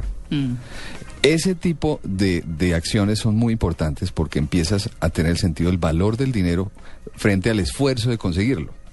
Que no es ir donde, como dice el cajero automático de Tito y despichar el botón, papi, que esto, papi, y lo otro.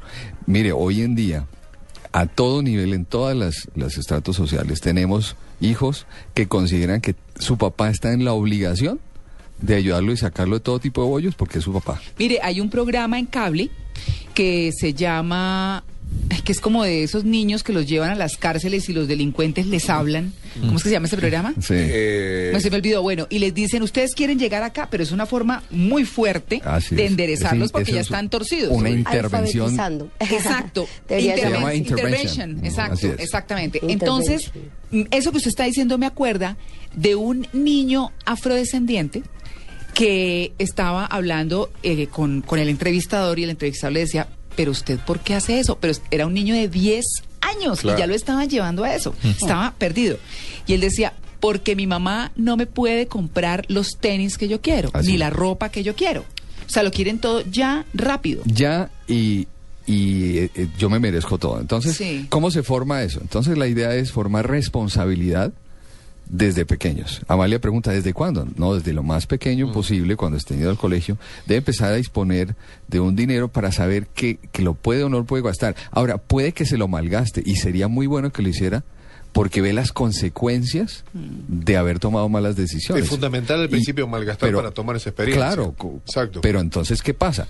Que, que si no vemos las consecuencias, más adelante va a ser muy grande. Y hoy en día los jóvenes tienen mucho más acceso al dinero, eh, al dinero plástico, a créditos, de una manera espectacularmente grande. Y pensamos que nos merecemos todo y que tenemos que tener satisfacción inmediata en las cosas. Así que yo creo, María Clara, como estamos un poquito cortos de tiempo, Sí. este es un tema que hasta No, ahora lo empezamos podemos a hacer. tocar. Sí, exacto. Eh, lo que más me sorprende en las charlas que yo, yo doy sobre estos temas financieros, se me acercan las personas ya mayores y me dicen, ¿por qué esto no le hemos enseñado a nuestros hijos bien que manejen el dinero? Sí, sí, ese es uno de los problemas, porque en casa no se habla de eso, sino o cuando hay mucho, se gasta mucho, Cuando no hay, hay. poco, decimos, mire, estamos mal, Mm. pero no se habla sino cuando hay, hay casos extremos. O no se habla, O no se o se habla. oculta. Mm, que es complicado, ¿no? En muchos hogares se oculta la situación financiera de los hijos. Sí. Así Bueno. que María Clara, Ahí tenemos tema. Ahí yo cumplí con ser juicioso en el tiempo, Muy bien. ahorrar minutos al aire. Yo también le estaba pidiendo ahorro Sí, sí, a- no, a Sí, señora directora, por favor, un feliz día de la mujer. Muchas gracias. Y por favor, eh, Alejandro, hay Ah. que darle sus Ah, responsabilidades. tiene su marranito y echa sus Y- y, moneditas. no, y acuérdese, tiende la cama y recibe una comisión. No Pero ese es un deber que no se debe pagar. Sí, no, Claro, no, ¿por ojo con esto. Hay ciertos deberes básicos que son propios, pero hay otros que se deben pagar para que entienda que si hace un esfuerzo, lava platos, listo, esto se vale tanto. Hace 25 años lavó plato. Che, alguien que me dé el... Claro. ¿Quién le va a pagar? No gané un peso todavía. Todavía le deben la plata. Me deben, llamen ya a Buenos Aires. Producción. Es- está en una cuentica de ahorros allá. Ah, ok, ¿cómo no? Bueno, ya que está tan hablón, mijito, Sí, entonces vamos vuelta Ah. al mundo. Ah, bueno, listo. En Blue Radio, descubra un mundo de privilegios y nuevos sabores con Diners Club Gourmet. Y ahora, en Blue Jeans, una vuelta al mundo con El Che. Rápidamente, el tema que bueno, que, nos tiene al, mundo en vilo en este momento con respecto al avión, ¿no? Que, está perdido, está desaparecido. El avión de Malaysia Airlines con 239 personas a bordo, 270 eh, pasajeros, 12 miembros de la tripulación que debía llegar a la ciudad de Pekín. Eh, recordemos que, que el avión eh, volaba y había salido desde Kuala Lumpur. Hay más de cinco países buscando esta aeronave, entre ellas Vietnam, Malasia, China, Singapur y Filipinas.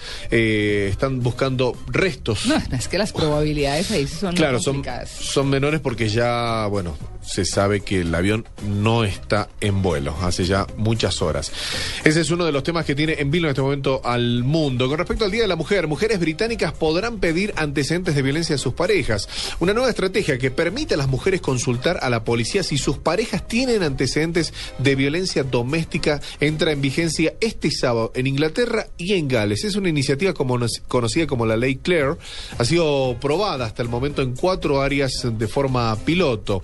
Del proyecto de Claire Wood, una mujer que fue asesinada por su pareja cinco años atrás. Así las mujeres saben si sus parejas han sido protagonistas de hechos violentos en, eh, en- en- con anterioridad, ¿no? Por supuesto, en sus otras parejas. Y muy rápidamente voy a buscar otra de las noticias que, que creo que deberíamos estar hablando todos y constantemente en, en- en estas horas y tiene que ver, mientras ahí la computadora me está ayudando muy rápidamente, es que Diego El Cigala obtiene la nacionalidad dominicana.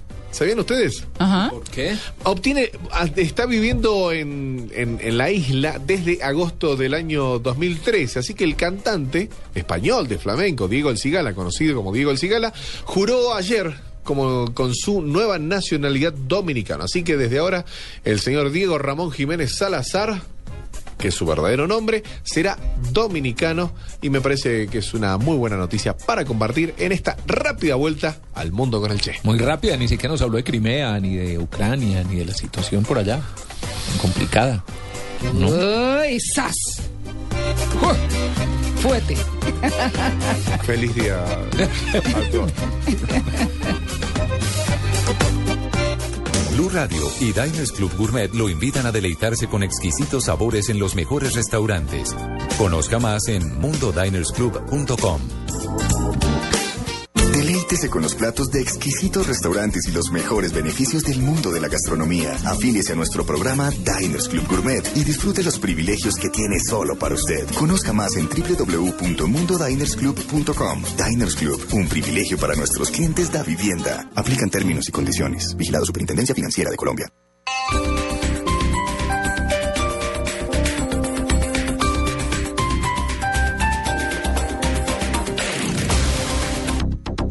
Si vas a votar por Uribe, vota por el Centro Democrático, no por el partido de la U. No te equivoques, el partido de Uribe es Centro Democrático, no es la U. Para votar por Uribe, marque en las tarjetas de Senado y Cámara la silueta con la mano en el corazón. Centro Democrático, mano firme, corazón grande. Publicidad política pagada. Todos los sábados al mediodía en Blue Radio lo ubicamos en la noticia. Gracias por acompañarnos en el radar. Estamos analizando El radar, lo que usted quiere saber de lo que está pasando. Descubra con Ricardo Ospina y un amplio equipo de periodistas el origen de las noticias. más importantes de la semana aquí en Blue Radio y BlueRadio.com. El radar, todos los sábados al mediodía en Blue Radio, la nueva alternativa. Estás en Blue Jeans. Lo más cómodo para el fin de semana. Este sábado, después de las noticias del mediodía, en blanco y negro con Mabel Lara, Camila Aguavara. La verdad, pues es muy difícil eh, creer que todo, como que a uno nunca se le pasa por la cabeza ese tipo de enfermedades de niños. La joven estudiante que libra una lucha intensa contra su enfermedad, contra el sistema de salud y contra la discriminación. ¿Qué pasó en ese momento por su cabeza, Camila? Sin esperanzas ya. Estaba muy, muy abatida. Que yo sabía que tenía que luchar porque el trasplante es difícil, pero tenía que luchar y lo iba a hacer. No me dieron ni siquiera la oportunidad de luchar por un papel. Camila Aguavara, este sábado en blanco y negro con Mabel Lara, porque todos tenemos algo que contar. En Blue Radio y bluradio.com, la nueva alternativa. Yo soy bachiller porque me gradué en un megacolegio de Bogotá. Soy Garzón. Bogotá necesita más y mejor educación. Así combatimos la pobreza y construimos una Bogotá sin indiferencia. Bota Verde 102, Cámara por Bogotá. Publicidad política pagada.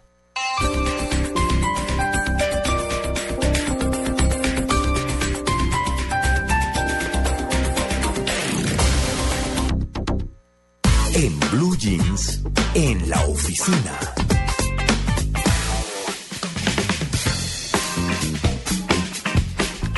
Bueno, en la oficina uno puede cumplir sus objetivos con humor. Bueno, hacerse la vida más amable o no, ¿cierto? Sí.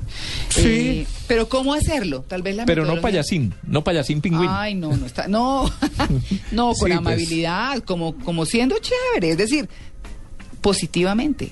Rico, ¿no? Sí. Porque de todas No, maneras. no, porque una cosa es go- eh, gozársela. Yo, a mí me encanta crear buen ambiente y que la gente se divierta y todo. Pero tampoco el mamón que todo el tiempo está haciendo bromas y Tirando echando. chistes, Ay, sí, claro. ¿Cierto? Uy, Sí. si no. No, o pero que ¿saben todo el se día está animado, contento, que no quiere descansar tampoco. Bueno, hay Está una, contento, sí, hay una metodología innovadora que se llama Stand-Up Management. ¿Y eso? Ah, para que- pues bueno, Ah, bueno. de eso se trata. Eh, se supone que eh, de esa manera las empresas pueden comunicar, motivar e inspirar a sus equipos de trabajo a alcanzar un alto desempeño. Decir algo malo, pero en forma divertida. Te tenés que quedar no hasta sé. las 5 de la mañana. ¿Así? ¿Sería? No.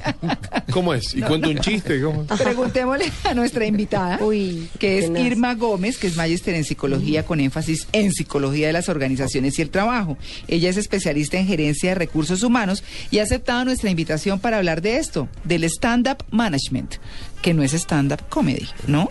que quede claro. Pero me imagino que de ahí viene el concepto. Claro, claro, por Supongo. supuesto, es para ponerle eh, un título. Doña Irma, muy buenos días. Hola María Clara, buenos días. Bueno, ¿cómo hacemos stand-up management? ¿Y qué es en principio? ¿En qué se basa? Bien, eh, el stand-up management es una estrategia, es un método de trabajo que combina eh, varios elementos importantes. Aquí eh, tenemos en cuenta, por ejemplo, la narración. Eh, es una narración escénica donde se maneja el humor, el teatro, se combina con música, hay improvisación y todo orientado eh, a manejar principalmente conceptos gerenciales con humor, ¿sí? Eh, investigaciones que se han hecho desde la psicología prueban que el humor tiene un impacto positivo sobre los colaboradores en las organizaciones. Entonces, básicamente estamos hablando de estrategias, eh, de mm, escenarios que se recrean para trabajar el humor y transmitir conceptos gerenciales en las organizaciones. Es lo que se puede decir falta de comunicación asertiva. Muy bien. No, pues no se crea, yo es que estaba leyendo. Ah, pensamos que Claro, era un está en la información, no, está en la información. Dice, esta No, problemática es- se resume Sí. en cuatro palabras. Falta de comunicación Falta asertiva. de comunicación. Qué Muy bien, ¿no? acertada, María Clara, sí, sí, es cierto. Sí, claro, Sí. claro. Bueno, muy bien. Pero a ver, pero esto, esto lo debe hacer quién, el jefe, pero para eso se requiere ciertas cualidades histriónicas por parte de la persona, ¿o no? Sí, totalmente. Eh, aquí juega un papel muy importante el líder dentro de las organizaciones. Sí. El líder impacta positiva o negativamente a sus colaboradores dependiendo de su estilo. Eh, ustedes sabrán, podemos nosotros observar en estos contextos organizacionales líderes positivos y líderes negativos. Líder, no jefe. El, el líder, sí, el- Claro, el, jefe una es una cosa diferente. Sí, O sea, total. Podemos tener jefes que no son líderes, pero además podemos tener líderes en esas dos líneas, líderes negativos y líderes positivos. Fíjense que eh, nosotros hemos encontrado que el estilo de liderazgo activa un chip en el cerebro de las personas. Y si eh, el líder entra negativamente, pues a- activa el chip negativo. Pero si el líder eh, es un líder positivo, es un líder que refuerza a sus colaboradores, pues este líder va a promover una alta productividad en sus colaboradores a partir de su estilo de gerenciamiento. Entonces es importante eh, poder identificar qué estilo de líder tenemos en la organización y el staff eh, management lo que de lo que se trata es de generar estrategias y escenarios con estos líderes positivos. Claro, pues eh, dice que, que ese nuevo método de trabajo combina... No, es que estaba pensando como en los jefes que yo he tenido, ¿no? Entonces dice, narración oral escénica. Pues hay unos que lo tienen con un grado de decibeles muy interesante. Humor, teatro, música, improvisación y conceptos gerenciales. Sí. Pero No, por eso digo, es que por, eso digo, no todo el mundo tiene esas cualidades, claro, Claro. ¿cierto? claro. Porque sí se necesita cierto histrionismo, cierto grado de, de, de, de showbiz. Una, sí, un artista uno- dentro. Sí, sí, sí, Sí. porque hay unos que lo hacen muy bien, pero hay otros que son serios, oscos, encerrados, que no, que no comunican bien. Mm. Y entonces, fuera de eso, exigirle o, o- o- o suponer que, que va a ser un stand-up. ¿Cierto? Una especie de stand-up para Es que es manejar muy- la gente, pues eh, como complicado, ¿no? No es tan fácil. De- eso ¿sabe se puede entrenar, hay entrenamiento, lo- un- uno puede entrar a que le enseñen. Claro, es que para eso, para allá iba. Em, se puede entrenar a la persona para que vaya en esta línea. Como, como ustedes lo decían al comienzo, no es el humor de, de ser payaso, de ese humor desagradable, eh, ¿cierto? Sino es un humor natural. Eh, este, este humor es entrenable, eh, se pueden hacer ejercicios orientados a eh, el entrenamiento de los líderes, por ejemplo, con estrategias basadas en coaching, que es otro tema que estamos trabajando en la psicología organizacional y del trabajo, y es perfectamente entrenable. ¿De qué es lo que se trata? De tocar las emociones. Las, las emociones son procesos básicos de los seres humanos, y si se tocan las emociones positivas, se puede entrenar a las personas a que también transmitan emociones positivas. Perfectamente entrenable. Claro. Sí, pero entrenable además para que no se vea forzado, Para ¿cierto? que no se Porque vea- no hay nada sí. peor que una persona No tratando de ser chistosa y que no lo es. Sí, total. Sí, total, eso sí. Bueno, pero digamos que en ese tipo de ejercicios, más allá del reto mismo del líder, están las realidades de las personas. Y me refiero a las realidades en las que cada quien creció. Entonces se encuentra uno con, por ejemplo, cómo cambiaron los paradigmas de la gente. Hay gente que se siente atacada toda hora, eh, o hay gente que no se da por aludida, por el contrario. Es decir, cómo fusionar todo eso y hacer que se vuelva como, como lo que se menciona una inteligencia emocional dentro de un grupo. Sí, eso eh, que tú tocas, eh, María Clara, es un tema muy importante porque nos lleva a hablar de la motivación en el trabajo. Eh, la motivación es un concepto que eh, fácilmente se eh, malinterpreta en estos contextos. Se cree que la motivación es hacer reír a todo el mundo, ¿cierto? Mm. Y entonces como eh, dar ese empuje y bueno, ánimo, nosotros podemos. Eso no es la motivación. La motivación tiene que ser vista desde dos ópticas serias. Una óptica es la motivación intrínseca de las personas. Y cómo uno podría pensar cómo se pueden traducir esas motivaciones intrínsecas si yo no las puedo ver. Pues sí las podemos traducir y las podemos traducir en términos de expectativas que tienen las personas en relación con su contexto laboral. Si el líder está atento a identificar cuáles son las expectativas de los colaboradores en su contexto, podrá generar estrategias para que esas expectativas sean cumplidas. Y, y funciona lo mismo al contrario, los colaboradores también deben estar permanentemente identificando las expectativas en torno a su contexto laboral, para que se dé ahí lo que nosotros denominamos un ajuste dinámico.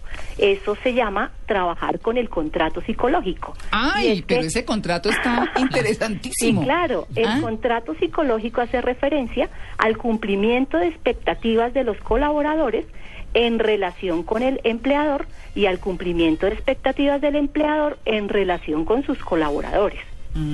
Eso es la motivación intrínseca y la motivación extrínseca es el ambiente, es el contexto, es el clima que se genera alrededor del ambiente laboral.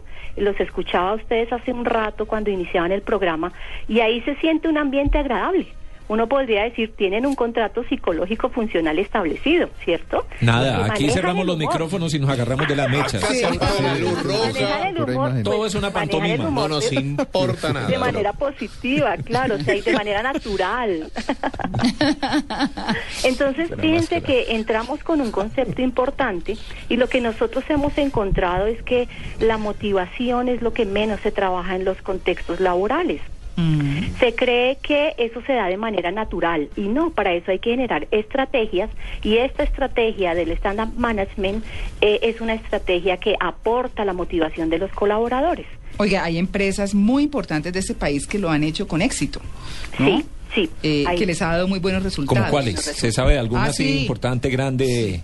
Aquí sí. Usted, Bueno, si usted Pues yo sé que, por ejemplo, el grupo antioqueño ha hecho varias eh, de ese tipo y les ha ido bastante bien con ese tema. Recuérdenos una, por favor. Algunas. Banco de Bogotá Sí. también, por Sí. venir, por ejemplo. General Motors, Subsidio, Sí. Alpina, Sí. Chevron, Carvajal. Muchas. ¿Ah? Sí, eh, eso además está cogiendo una fuerza muy grande. Este este concepto nació en el año 2008. Sí, pero con un colombiano. Estaba Sí. leyendo eso. Sí, ¿Ah, sí? Mm, Eh, César Suárez. César Suárez. Es Él un experto en alto desempeño. Exactamente, el promotor de este tipo de estrategias, pero esto no es nuevo. O sea, nosotros venimos hablando ya desde hace más de 10 años del concepto de la felicidad. ¿Sí? Fíjense que anteriormente trabajábamos conceptos como tristeza, desesperanza y el concepto de felicidad se derivó de este concepto de tristeza. O sea, si hemos investigado por qué las personas se deprimen y se ponen tristes, pues también necesitamos saber cómo generar felicidad en las personas. Y eh, esto se viene trabajando desde Martin, eh, Martin Seligman, es un eh, reconocido investigador, y él propone este concepto de la felicidad en el trabajo, ¿sí? Y eh, hay otros elementos alrededor de esto y es, bueno, eh, generar felicidad en el trabajo implica hacer reír las personas, ¿sí? Pero hacerlas reír naturalmente, porque la risa tiene un efecto psicológico y biológico que impacta mucho al ser humano. Ustedes sabrán que eh, con la risa nosotros liberamos una serie de elementos la adrenalina, la dopamina, eh, eh, la catecolamina y estas sustancias generan eh, que el hemisferio eh, cerebral derecho se active, activa la creatividad, eh, hace que las personas se sientan más enérgicas y eso produce que eh, estas personas tengan un mejor rendimiento en el trabajo. Entonces, esto es lo que hay detrás de este tipo de estrategias como el stand-up management. Bueno, stand-up management. Pues muchas gracias a nuestra invitada, eh, doña Irma Gómez, pues, eh, que nos ha puesto sobre el tapete una forma distinta, rica de trabajar. Pues si fuera, pues estamos- nosotros trabajamos felices, ¿no? Así es. Hay No. que trabajar feliz. Si nos reímos. Sí. Y Sí. naturalmente, con todas las sandeces que decimos. Bueno, en fin. Pero muchas gracias a usted por su atención con En Blue Jeans de Blue Radio. Bueno, con mucho gusto. Que tenga un feliz día. Hasta luego. Diners Club lo invita cada domingo a escuchar Mundo Blue y a recorrer un mundo de privilegios, donde podrá conocer, aprender, divertirse e informarse con Vanessa de la Torre Actual gobierno de y. Dora A Glotman. propósito de eso, usted ha colaborado. Conozca más privilegios en mundodinersclub.com. Color 7 y Rosé Pistol hacen el lanzamiento de su última colección. Visita todas las tiendas del país y conoce las nuevas tendencias de Spring Summer 2014. Para más información ingresa a www.color7.com y www.rosepistol.com. ¿Recuerdas este sonido? Cuando tenías más vidas que un gato. Cuando cualquiera rescataba a la princesa. Y podías pasar todo un día comiendo monedas. Vuelve a vivir los años maravillosos. Gran estreno esta noche a las siete y media, después de Noticias de las 7, en Caracol Televisión. Nos mueve la vida. Suscríbase al espectador por 312 mil pesos y reciba una invitación doble para asistir a la familia Semianiki, el espectáculo de la compañía más importante del teatro de humor en Rusia, el próximo 14 de marzo. Llame en Bogotá al 405-5540. Aplican condiciones y restricciones. Europa. Chicago. Berlín. Miami. Asia. América. La música te puede llevar a cualquier parte del mundo. Este sábado, Blue Radio presenta un especial musical con las canciones más importantes de las bandas que han tomado sus nombres de los lugares representativos para ellos. En escena, geografía musical. En escena, la música y sus historias. Este sábado a las 5 pm por Blue Radio y bluradio.com. La nueva alternativa. En Blue Jeans, 3, 2, 1, acción.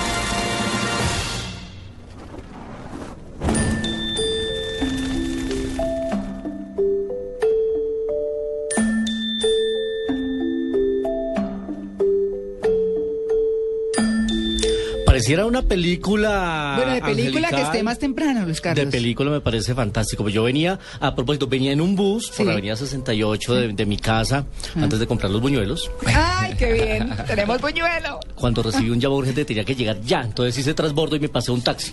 Pero Ah. lo mejor de todo es que el bus venía escuchando Blue Radio. Y el Ah, taxi ¿sí? también. Ah, Sí, lo máximo. Blue Jeans, sintonía total. Por Muy todo bien. lado. No, Maravilloso. Lo máximo. Muy bien. Pues em, estamos arrancando esta sección de cine hablando de una cinta que está basada en un exitoso bestseller que se llama La ladrona de libros. Una historia dura en su principio, pero muy esperanzadora, porque es la historia de una niña que es enviada como una casa de refugiados en una, en una etapa muy difícil que era la Alemania de la Segunda Guerra Mundial. Ella aprende a leer y aprende a descubrir en los libros ese momento de escape que la puede sacar de la dura realidad y aprende a defender los libros y a compartir la literatura. Una película muy chévere para ver con los hijos, ¿sabe? Para, Sí. para, para incentivar. El tema de la lectura. El director de las cintas, Brian Percival, no tiene mucha referencia en cine, ha sido más director de películas para televisión, es director de Downton Abbey, por ejemplo, la serie de televisión eh, eh, famosísima que ha ganado varios premios Emmy. Así que se estrena esta semana y nosotros tenemos premio para nuestros televidentes, tenemos un kit muy bonito con una agenda, con un llavero, eh, esos recuerditos que le gustan a, a los cinefanáticos. Total.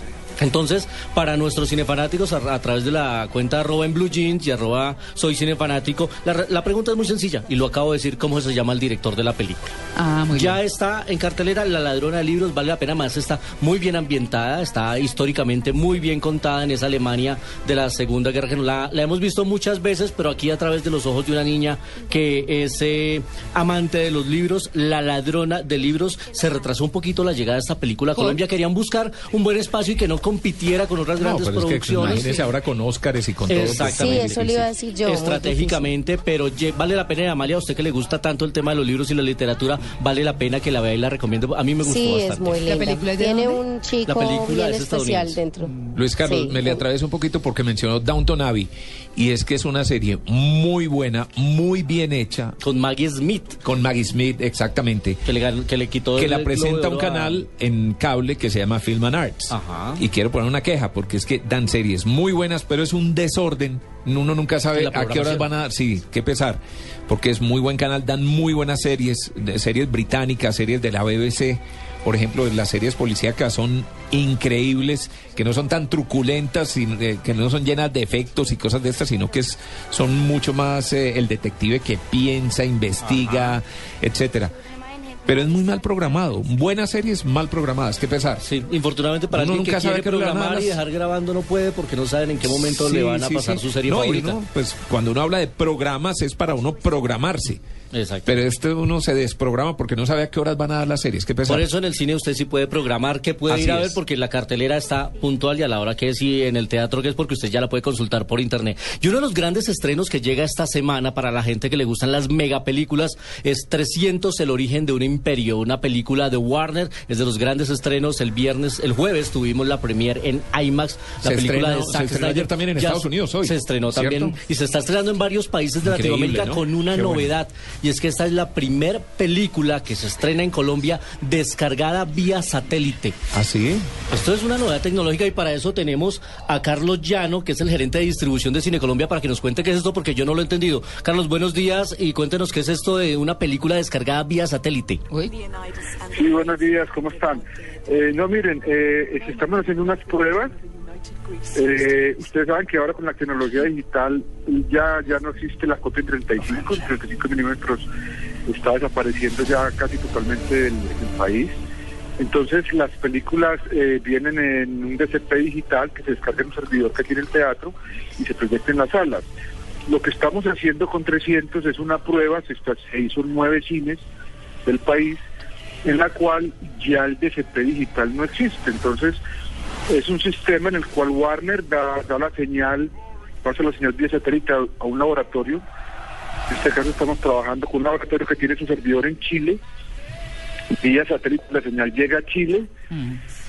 En, en Chile la pasan a unas antenas, Chile viene a unas antenas que tenemos en los teatros y esas antenas pasan al servidor del cine. Entonces es un sistema en el cual ya esa tecnología que estamos empleando, que además es muy reciente, que es el, el DCP digital, pues pasa a ser también como obsoleta. Es- es, si es entiendo la bien- primera vez que se hace. Es una prueba que hicimos en nueve cines, no en todos. Si entiendo bien, es como una manera de descargar la película desde el satélite. Exactamente. ¿Cómo Se descarga descargarla? vía satelital, ya no vía, ya no vía DCP, que es como lo Ya no estamos viene físico, sino se descarga. Eh, pero Eh, además de eso no se sufre, eh, el espectador no, va a notar la diferencia exactamente porque viene en calidad digital, viene en alta definición y, el, y los sonidos con todas las características de última tecnología. Exactamente, eh, digamos en esta película 300 que viene en cuatro versiones porque viene viene en formato 2D, viene en formato 3D, viene versión doblada, versión subtitulada, entonces viene en un solo paquete eh, satelitalmente. La descarga en un cine, para un cine el proceso demora más o menos 24 horas en estos momentos. Pues miren ustedes, Cine Colombia a la vanguardia de la tecnología bueno. de los grandes multiplex del mundo. Ya la gente puede disfrutar de la mejor tecnología ahora, películas descargadas satelitalmente y se está haciendo este experimento con esta película 300 que ya está en sala. Pues Carlos, muchas gracias y, y estaremos muy pendientes de todas las novedades tecnológicas que ustedes tienen siempre para el beneficio de los cinefanáticos como nosotros, por supuesto. Sí, claro. No, muchas gracias a ustedes. Y sigue llamando la atención el hecho de que tengamos la posibilidad de estrenar películas al mismo tiempo y a veces antes que en Estados Unidos. Pues las películas de Hollywood las vemos primero aquí algunas veces o al menos de, de manera simultánea. Exactamente, Re- estamos que hoy en día par. estamos en globalización, tenemos toda la tecnología, pero recuerdo en Colombia había que esperar seis, siete, No, ocho meses y más para que para que pudiéramos ver el estreno de una película. No, y uno ni se enteraba tan rápido de las películas. Así es. Así es. Pues bueno, ahora nos vamos con eh, 35 milímetros que tiene una musiquita muy chévere. Sí, a ver. 35 milímetros en Blue Jeans.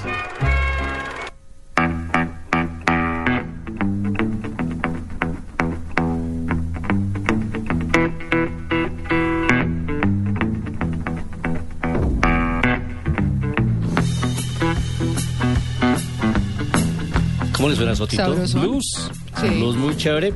Es una peli- de una canción que se llama Baby Did a Bad Bad Thing. o Algo así como chicas, algo, algo muy, muy malo.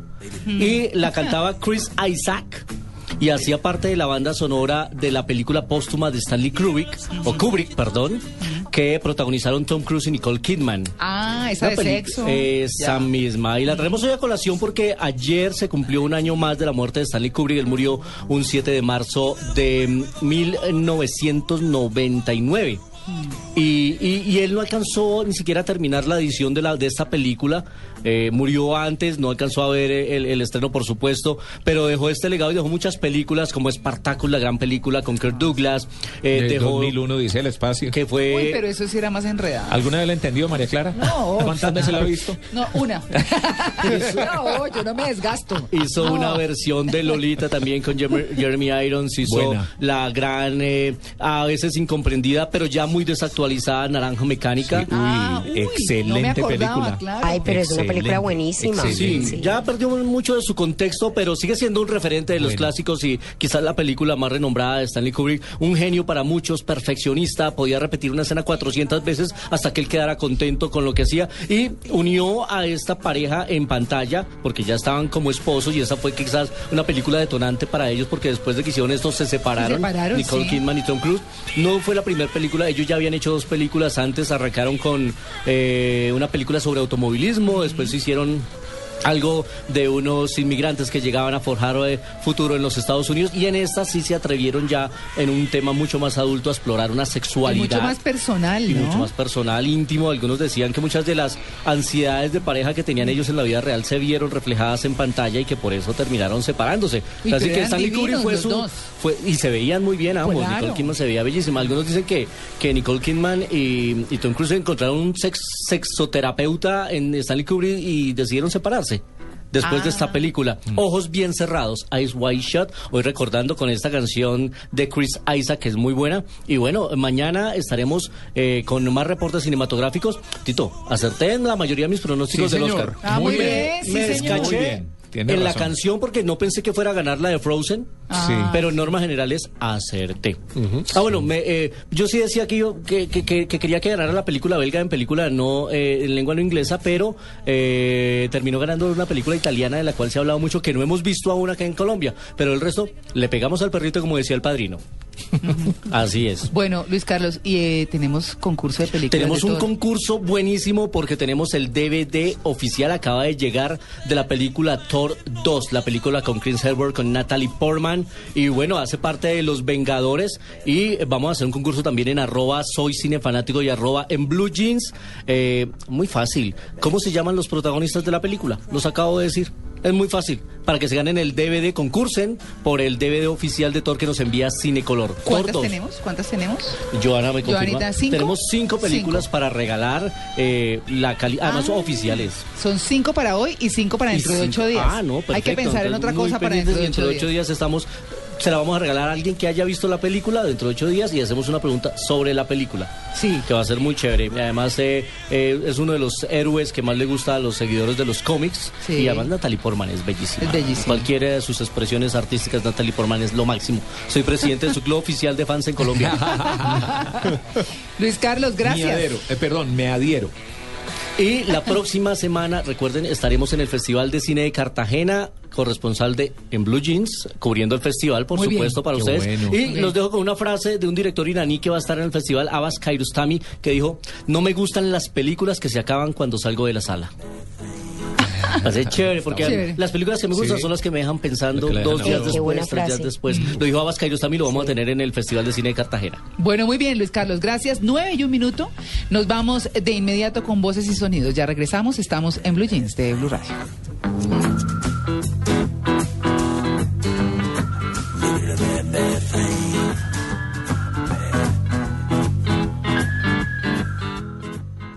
Estás en Blue Jeans. Blue Jeans. Cómodo para el fin de semana.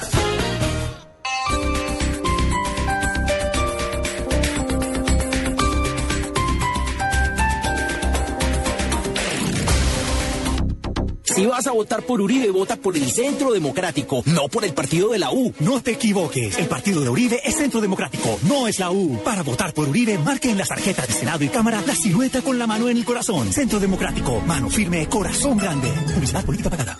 Venezuela. La existencia de un tumor con presencia de células cancerígenas. Un año después de la muerte de Hugo Chávez. Ha fallecido el comandante presidente Hugo Chávez.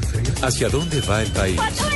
¿Cuántos venezolanos tienen que morir para que esto se acabe? Las voces, Nadie va a conspirar impunemente contra nuestro país. los protagonistas, El derecho que tienen los jóvenes y todos los venezolanos. el análisis, Los están torturando, reprimiendo y persiguiendo. los venezolanos. ¿Cómo va en la economía, la seguridad, la política en Venezuela? Una corriente Este sábado a las 3 de la tarde con Ricardo Ospina en Blue Radio y bluradio.com. La nueva alternativa.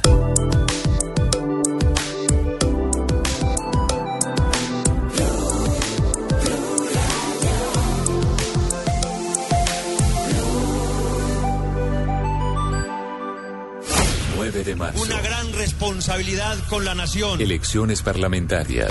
No hay muchas ideas, no hay muchas propuestas. Los que llegan al Congreso. Elige bien. Los repitentes. Todos los que quieran hacer política transparente. Los quemados. Y vuelve a elegir su verdugo. Resultados electorales. Es comprensible que entre los colombianos haya una indignación con el Congreso. El más grande despliegue de la radio y la televisión colombiana en Blue Radio. Ese día, el 9 de marzo. Periodistas, reporteros, analistas, los protagonistas. Resultado de Que no haya injerencia ni el Ejecutivo. El voto en blanco, las regiones, las denuncias. El pueblo colombiano es amnésico. Y el escrutinio paso a paso, minuto a minuto, el equipo informativo de Blue Radio desde las 4 de la tarde. Indefinidamente. Nuevo Congreso, nueva democracia. Blue Radio al frente. Elecciones 2014. Blue Radio y bluradio.com. La nueva alternativa. Con salud a su hogar logré el esquema de vacunas de mis hijos. Con el LGBTI se reconoció la diferencia. Soy Garzón y ahora vamos al Congreso por Bogotá a trabajar sin indiferencia. Bota Verde 102, Cámara por Bogotá. Publicidad política pagada.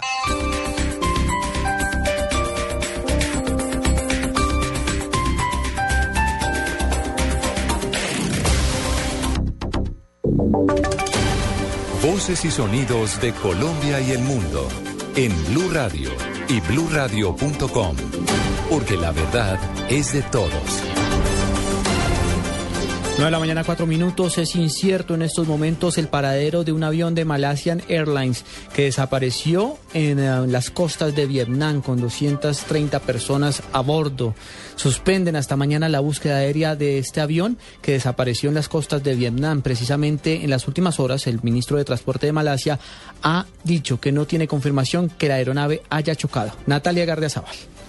Los equipos de rescate han suspendido esta mañana la búsqueda aérea del avión de Malasia Airlines que desapareció con 239 personas a bordo cuando sobrevolaba el Golfo de Malasia al sur de Vietnam. La medida fue adoptada al caer la noche en la región, unas 17 horas después de que la torre de control de Subang perdiera el contacto con el Boeing 777 que salió de Kuala Lumpur y debía llegar a Pekín seis horas más tarde. La misión marítima continuará mientras que la misión aérea se reanudará al amanecer, aseguró Malasia Airlines en su último comunicado. La Armada de Malasia permanece en contacto con las autoridades de Vietnam para confirmar la posible localización del accidente, donde Malasia, Vietnam y Singapur han enviado embarcaciones y medios aéreos. Mientras China mantiene ocho buques en alerta y a la espera de órdenes, además de una flotilla aérea preparada para despegar hacia la zona. Malasia Airlines también publicó los nombres de los pasajeros una vez pudo ponerse en contacto con todos los familiares.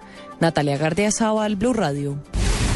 9 de la mañana, 5 minutos. La principal empresa de energía brasileña busca participar en la venta de la compañía Isagen. Información desde Medellín con Alejandro Calle. Juan Camilo EPM y la compañía energética de Minas Gerais de Brasil se aliaron para participar en el proceso de ventas de las acciones de Isagen propiedad del Estado. Dentro del acuerdo EPM incrementaría hasta en un 20% su participación minoritaria en Isagen. El anuncio fue hecho por el gerente general Juan Esteban Calle Restrepo, quien expresó que esta alianza permitiría proteger y potenciar las inversiones en Isagen y abriría nuevas posibilidades de crecimiento en el continente, puesto que la empresa brasileña es la primera en distribución de energía con 12 millones de clientes y el sistema de distribución más largo de Latinoamérica. El 27 de marzo se conocerán las empresas precalificadas para participar en la subasta y el 7 de mayo se recibirán en sobrecerrado las propuestas económicas de los oferentes y al día siguiente se hará la subasta y ese mismo día se conocerá quién es el dueño de la generadora. Desde Medellín, Alejandro Calle, Blue Radio. 9 de la mañana, 6 minutos. Familiares de víctimas de la violencia del país recibieron los restos óseos de sus familiares por parte de la Fiscalía General en el departamento del Meta. Eduard García. 11 restos óseos fueron entregados por la Fiscalía en la capital del Meta a familiares de víctimas de la violencia y grupos al margen de la ley en los departamentos del Meta y el Guaviare. El padre Crisanto Ramos, cabeza de la Secretaría de Víctimas, aseguró que este es un proceso dispendioso. Los restos a seres queridos ya significa como, como darles un poquito de paz en el sentido de que, bueno, por lo menos lo encontré, le di cristiana sepultura. Los familiares de las víctimas aseguraron no guardar rencor y descansan por el solo hecho de poder darle cristiana sepultura a sus familiares. Desde Villavicencio, Eduardo García, Blue Radio. 9 de la mañana, 7 minutos. En Tunja, las autoridades capturaron a un hombre responsable de golpear gravemente a su bebé, un, mejor- un menor de edad, dejándole graves heridas. Gonzalo Jiménez con la información.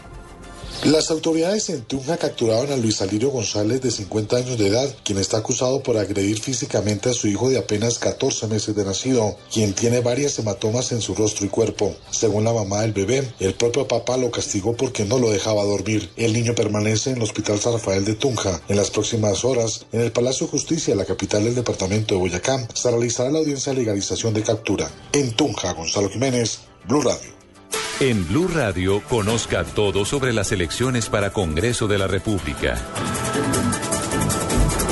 9 de la mañana, 8 minutos, con la implementación del sistema de identificación biométrica, evitarán que los muertos voten este domingo en municipios del Atlántico. Eberto Amor. Con 1.854 equipos especializados de identificación biométrica ubicados en cada uno de los puestos que funcionarán en las cabeceras municipales del Departamento del Atlántico, las autoridades electorales tratan de evitar que se presenten fraudes como la suplantación de personas durante la jornada de este domingo en la que se escogerá el nuevo Congreso. Edgardo Mendoza, subsecretario de Participación Ciudadana del Atlántico, dijo que con este mecanismo se evitará que los muertos voten.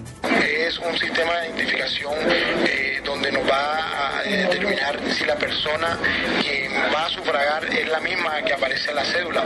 Eh, con esto vamos a evitar eh, que la suplantación de personas se den en las votaciones donde nos manifestaban muchas personas que los, los muertos votaban, esta vez suceda. El material electoral, al igual que los equipos de identificación y comunicación de la registraduría, ya se encuentra en cada uno de los puestos de votación. En Barranquilla, Eberto Amor Beltrán, Blue Radio. El próximo domingo, 9 de marzo, usted tiene una cita con la democracia.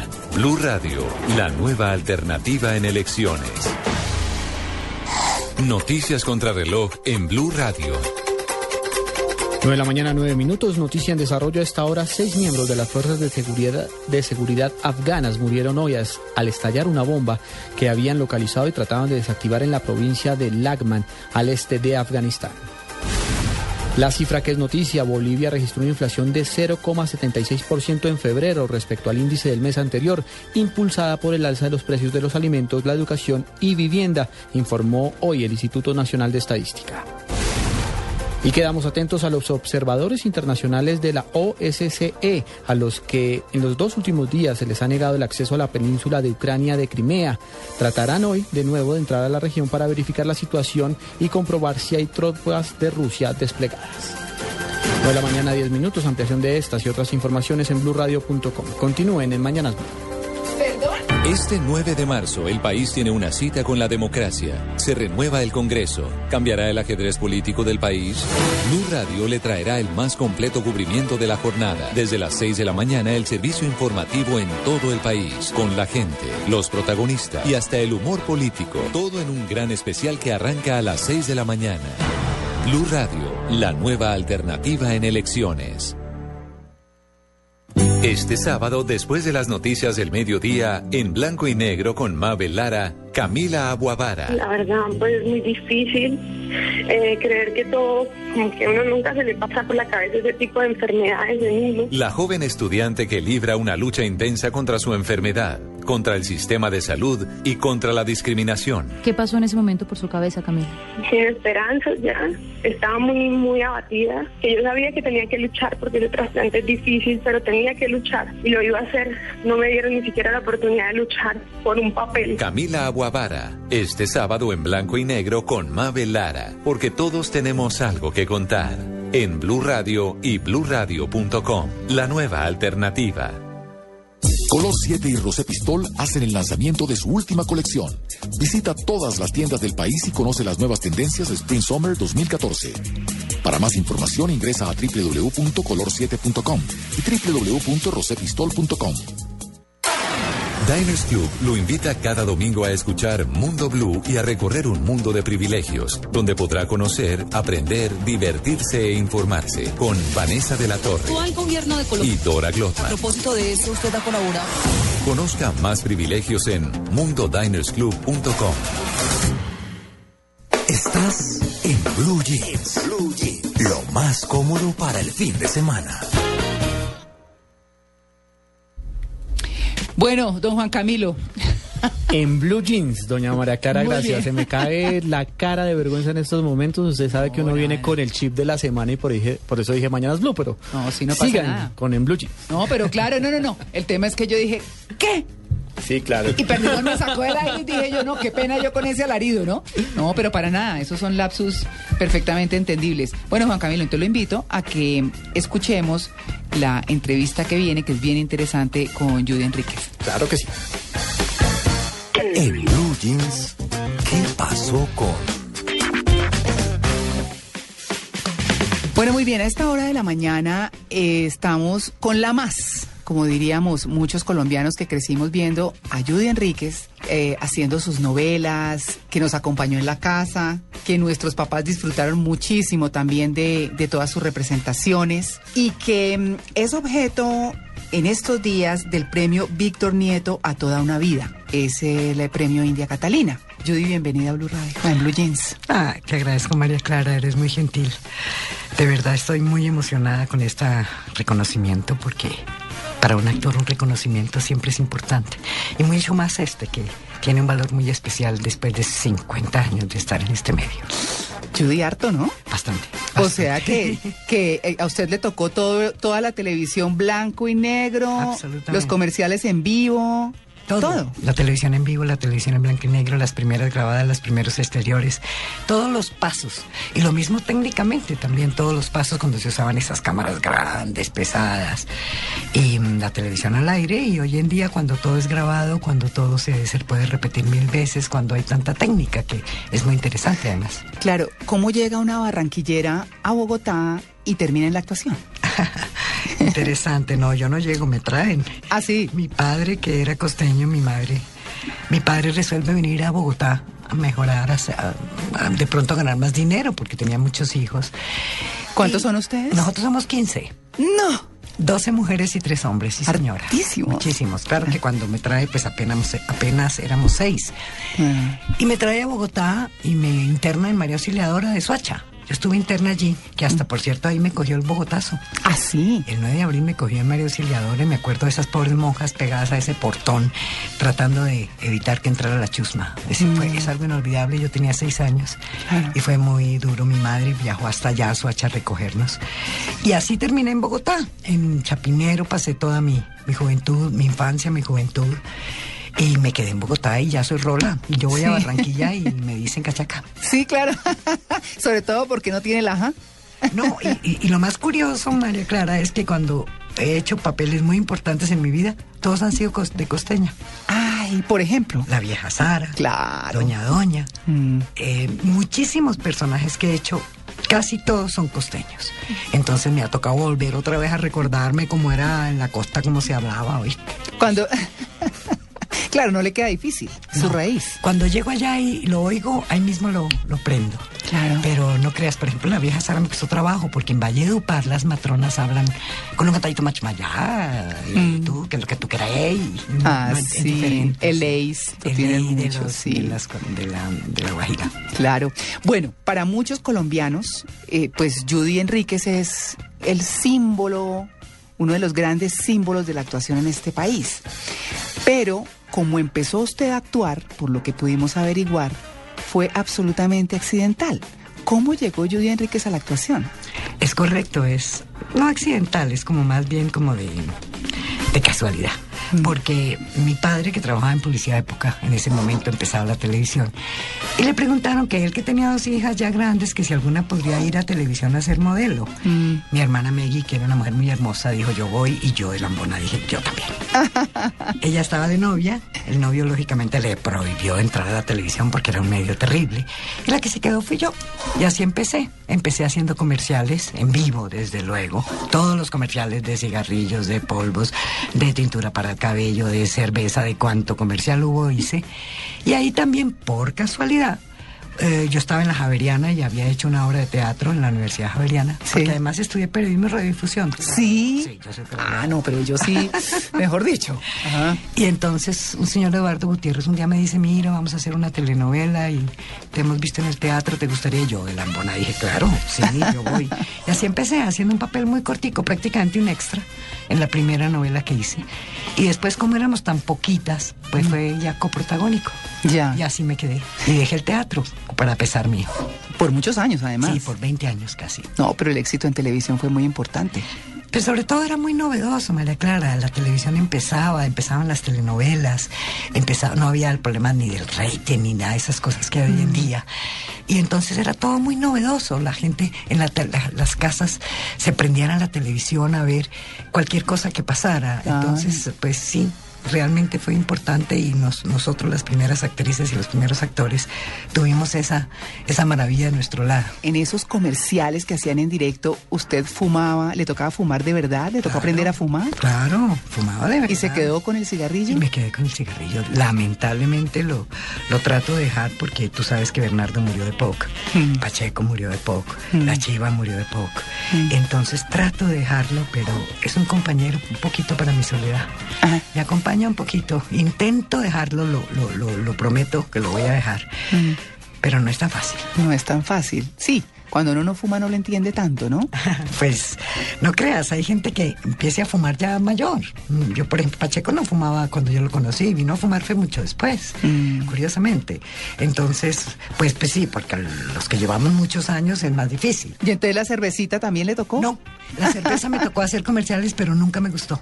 No, no tomo cerveza ni tomo trago, en ese sentido sí no. Sí, no. Solamente se quedó con el cigarrillo. Vicio del cigarrillo. Bueno, pero también Judy fue modelo. También. Porque Judy, pues, siempre linda. ¿ah? Muchas gracias. Sí, ya, también fui modelo de ropa, de, de cuánto modelaje hubo.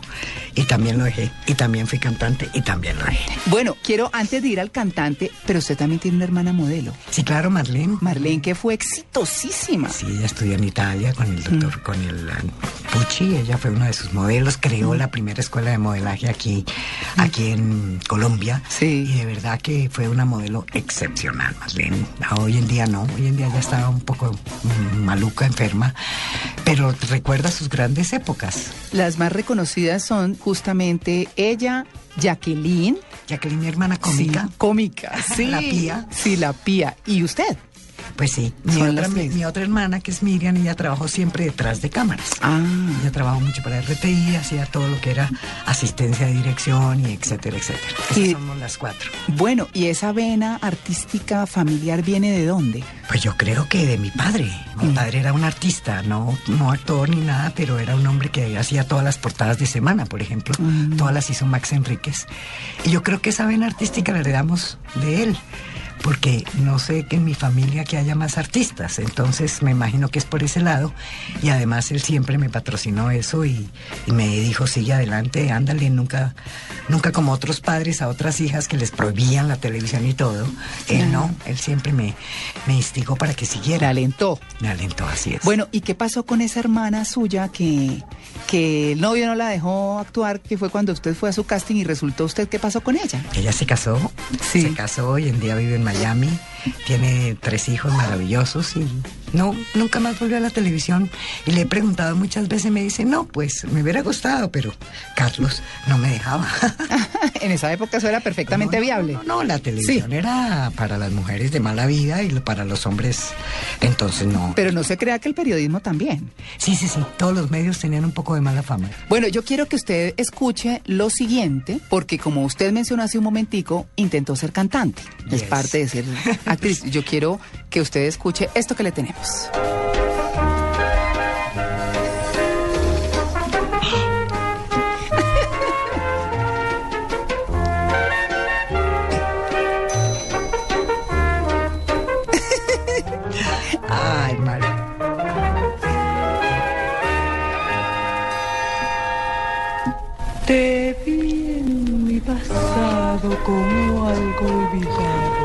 Que no pudo ser. Y ahora tu lado mi sueño dorado ha vuelto a nacer.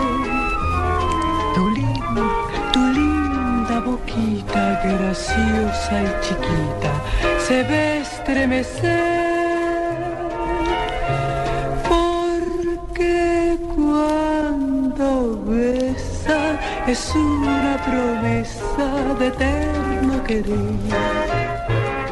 Bueno, pero a mí no me parece tan malo, porque cuando, cuando estábamos hablando con Joana, nuestra productora, eh, dice, no, es que ella me dice que eso, eso no tuvo éxito, que eso fue terrible, pero a mí no me parece feo. No, no, no, mal hecho no estaba. Lo que pasa era la época, María Clara. Yo tenía 17 años, era la época de Nueva Ola. Sí. Entonces estos boleros muy lindos del doctor Jorge Lalinde, al cual le agradezco que haya querido mm, ponerme en su long play, pues no, no funcionaban. El bolero era una cosa un poquito eh, guardado. Estaba de moda todos los de Enrique Guzmán, eh, todos los de la Nueva Ola. Todo lo gogo y yeye. Lo gogo y lo yeye. Entonces Claro. una chica de 17 años cantando boleros, pues lógicamente no funcionó. No. Pero estaba muy bien grabado y eran canciones muy, muy lindas. No, y la voz muy linda, Judy. Muchas gracias. Sí. Eso ya lo perdí gracias al cigarrillo. Sí. no, pero me parece muy linda. Escuchemos otro. ¿Cómo se llama ese tema? Eh, Cantando el amor, creo que se llama. Cantando el amor. A ver, escuchemos otro poquito. ¿Se acabó? Se acabó. ¿Y esos intentos fueron solo de una vez? No, yo hice un programa musical con Lizarazo, que él tenía un programa que se llamaba Estudio 15. Sí, sí. Y yo grabé con él mucho, mucho grabé. Pero lo que pasa es que era grabado. Entonces íbamos a un estudio, grabábamos y luego doblábamos en televisión. No había problema de equivocarse. Y entonces me contrataban a mí en Medellín, me acuerdo. Me contrataron porque creía que yo cantaba así de bien. Y llegué allá y yo me morí del susto. Fue un petardo, tuve fiebre de 40 grados, no Sí. pude debutar. No, no, no. Yo definitivamente me di cuenta que como cantante en televisión, perfecto. Que como cantante buena actriz. Sí, como cantante, correcto. Como cantante buena actriz. No me parece fue mal. bonito, fue una, Sí. una- era, era un long play con música muy bonita. Pues es que sabe que eso nos pasa a las mujeres románticas. Sí. ¿Cierto? Definitivamente. Y yo me quedé en el bolero. Yo soy bolerista romántica total. Sí. Entonces, pues, como tú dices, eso nos pasa a las románticas. Sí, sí, sí. Ahí quedamos, ¿no? Eso, pues, competir ya con el yeye y el gogo No, en esa no, época. Y hoy en día peor, porque hoy en día, ¿qué tal yo cantando hoy en día? Pues no sé qué hubiera cantado. Pero no, no me hubiera dedicado a cantar. ¿Qué le gustaba a Enrique Guzmán? Todo, todas las canciones, él mismo, me gustaba Palito Ortega, me gustaba Rafael, me gustaba todos los argentinos, me gustaba la- la- Ana y Jaime, me gustaba Harold, me gustaba Oscar Golden, yo soy muy, muy gogo de esa época, años lógicamente 60. Interesante ese capítulo, porque es un capítulo bastante desconocido, por lo menos por esta época para nosotros. Sí, para mucha gente. ¿Cierto? Siempre la vimos como actriz y demás. ¿Por qué o fue ese accidente de llegar eh, a, a la actuación que le impidió ejercer el periodismo o la comunicación? Sí, definitivamente sí. Porque a mí me dieron mi grado de periodismo por lo que hice en televisión. La televisión, después de dos años de estudiar periodismo en la Javeriana, entré a la televisión y dejé, y pues terminé de estudiar y todo, pero nunca realmente hice mi tesis y mi grado de graduada en periodismo. Y en televisión hice muchos, muchas veces de entrevistadora, curiosamente. Y después fui a hablar con el padre Arboleda, que era el decano de la facultad, y me dijo, no, no, no, tú tienes tu grado por todo lo que hiciste en televisión. Y así tengo mi grado de periodismo. Pero sí, definitivamente nunca fue una carrera que hice. ¿Y qué le hubiera gustado hacer de periodismo? Por ejemplo? Entrevistadora, indiscutiblemente, averiguar la vida de la gente, preguntarle, ah, hubiera sido regio.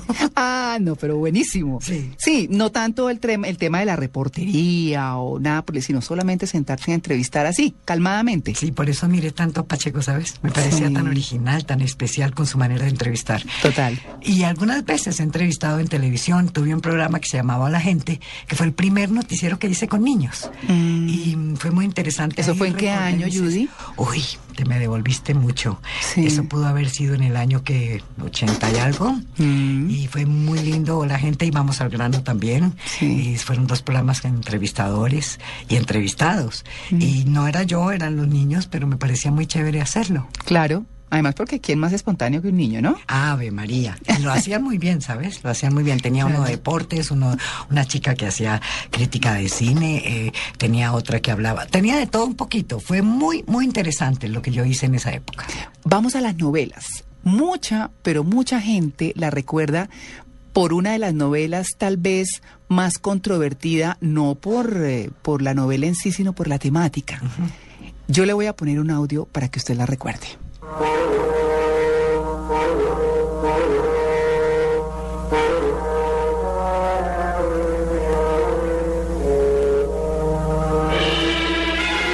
se acuerda? Señora Isabel. Señora Isabel.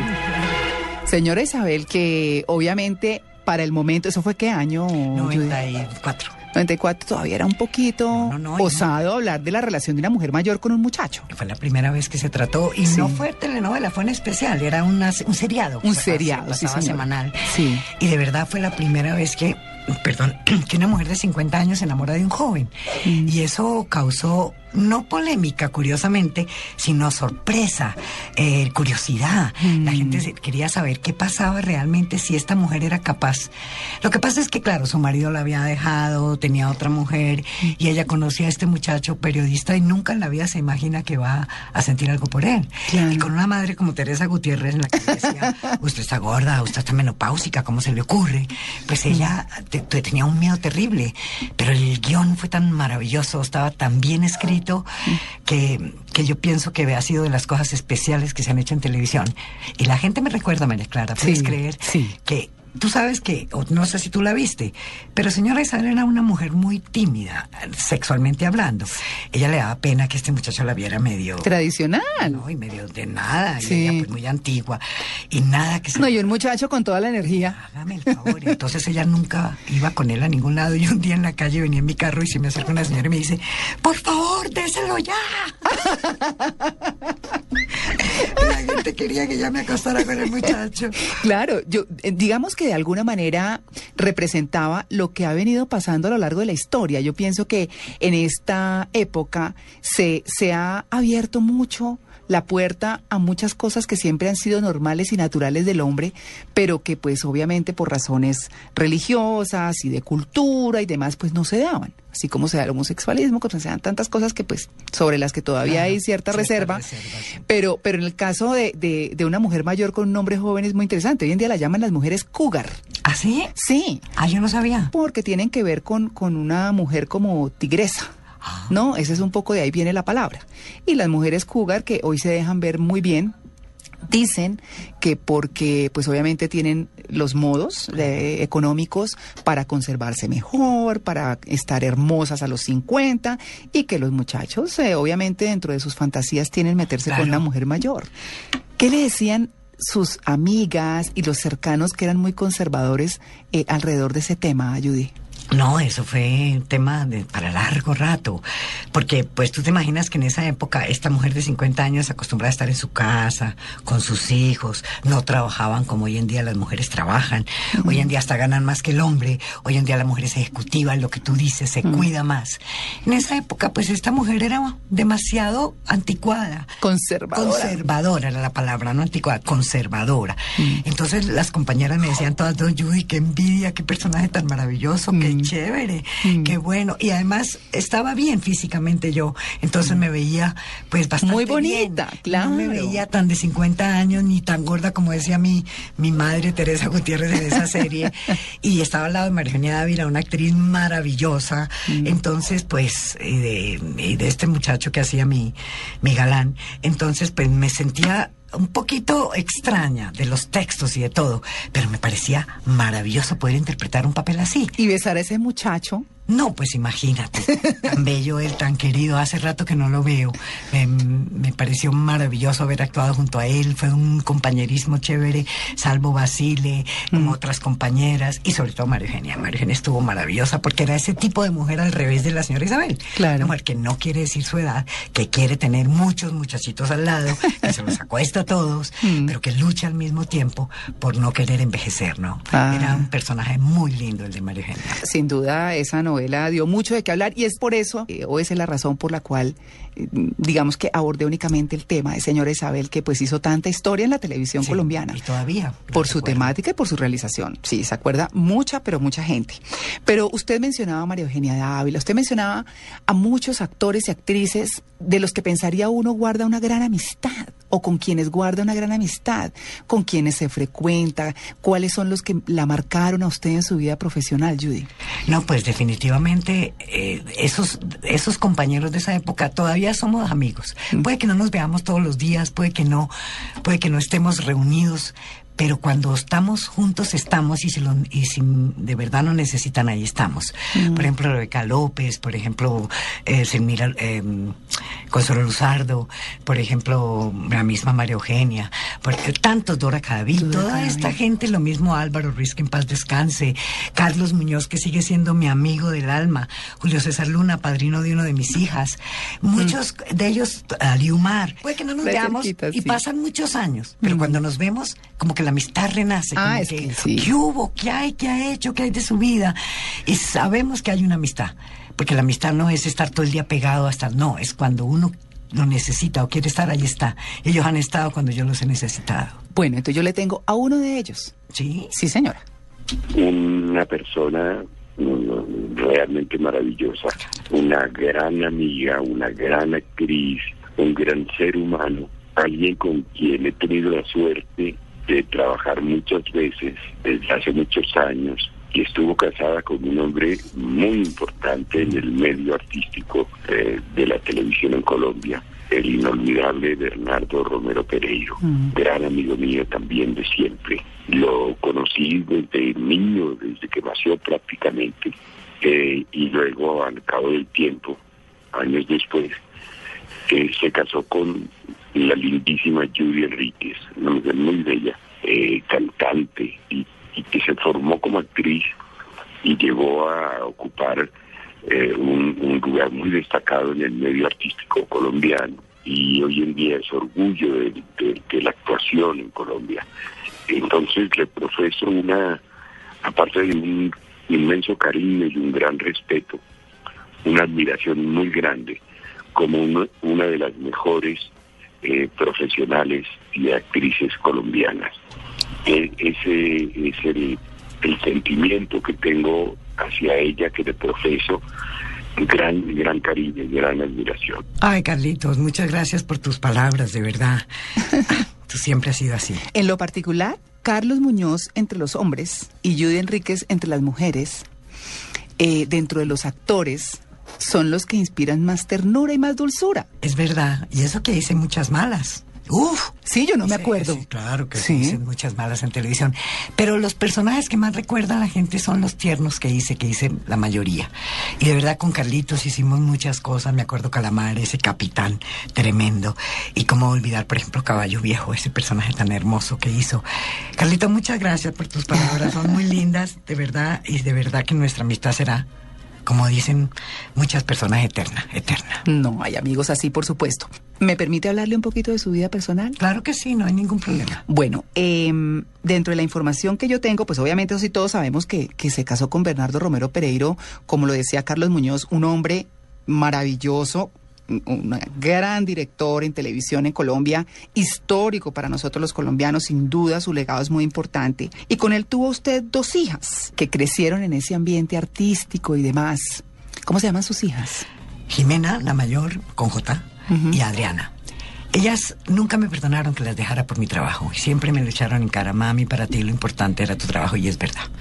Hoy en día puede ser que ellas que están en este medio lo entiendan, que a veces pues no puede uno cargar con las hijas si quiere seguir en la carrera. Y mis hijas han sido maravillosas. Jimena me ha dado dos nietos divinos, Alejandro y Pablo. Y Adriana acaba de tener dos criaturitas divinas, Martina y Guadalupe de un año y medio, un año y tres meses que me tienen muñequeando. Claro. Porque de verdad ha sido una, un- de verdad un regalo muy grande de Dios y de la Virgen de Guadalupe. ¿Es verdad que se quiere más a los nietos que a los hijos? Claro, además uno con los nietos... no Los tiene- malcría. No, y no tiene el problema con los hijos, no toque, no coja, no coma, no sé qué, con las hijas, déjela, coja, rompa, vaya, coja, porque no hay esa responsabilidad de criar. Para eso está la mamá y, y Adriana la que dice, no mami, no las dejes, no mami, no les digas, no mami, no, no las entretengan. no. Entonces sí, es completamente diferente. Bueno, aquí está una de sus hijas. ¿Cuál? A ver. Aparte de que es una gran profesional, que de verdad considero no porque sea mi mamá, sino porque eh, lo hice su carrera, es una gran actriz y un ejemplo de profesionalismo.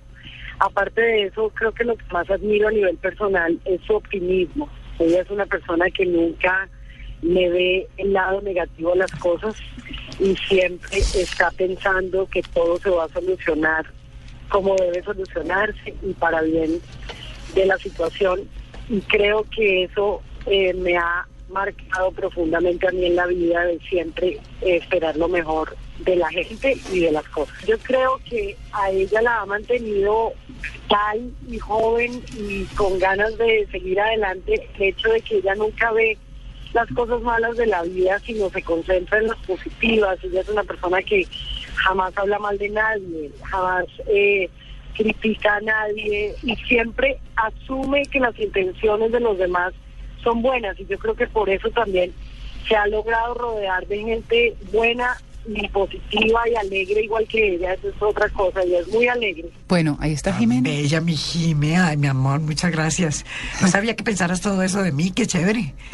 Y es verdad, soy muy positiva, me encanta hacer, levantarme y decir todo va a salir bien, qué día tan bonito, aunque esté cayendo un aguacero en Bogotá como los que caen. Pero sí, ¿por qué no? ¿Por qué no si la vida es solamente una y hay que vivirla lo mejor que se pueda? Y corta, ¿no? Además, bueno, yo ya llevo bastante, ¿no? Ya voy para mis segundos 50 años de televisión. Eso está muy bien. bueno, pero si, si Jimena la hizo llorar, le tengo a Adriana también. Ay, por favor.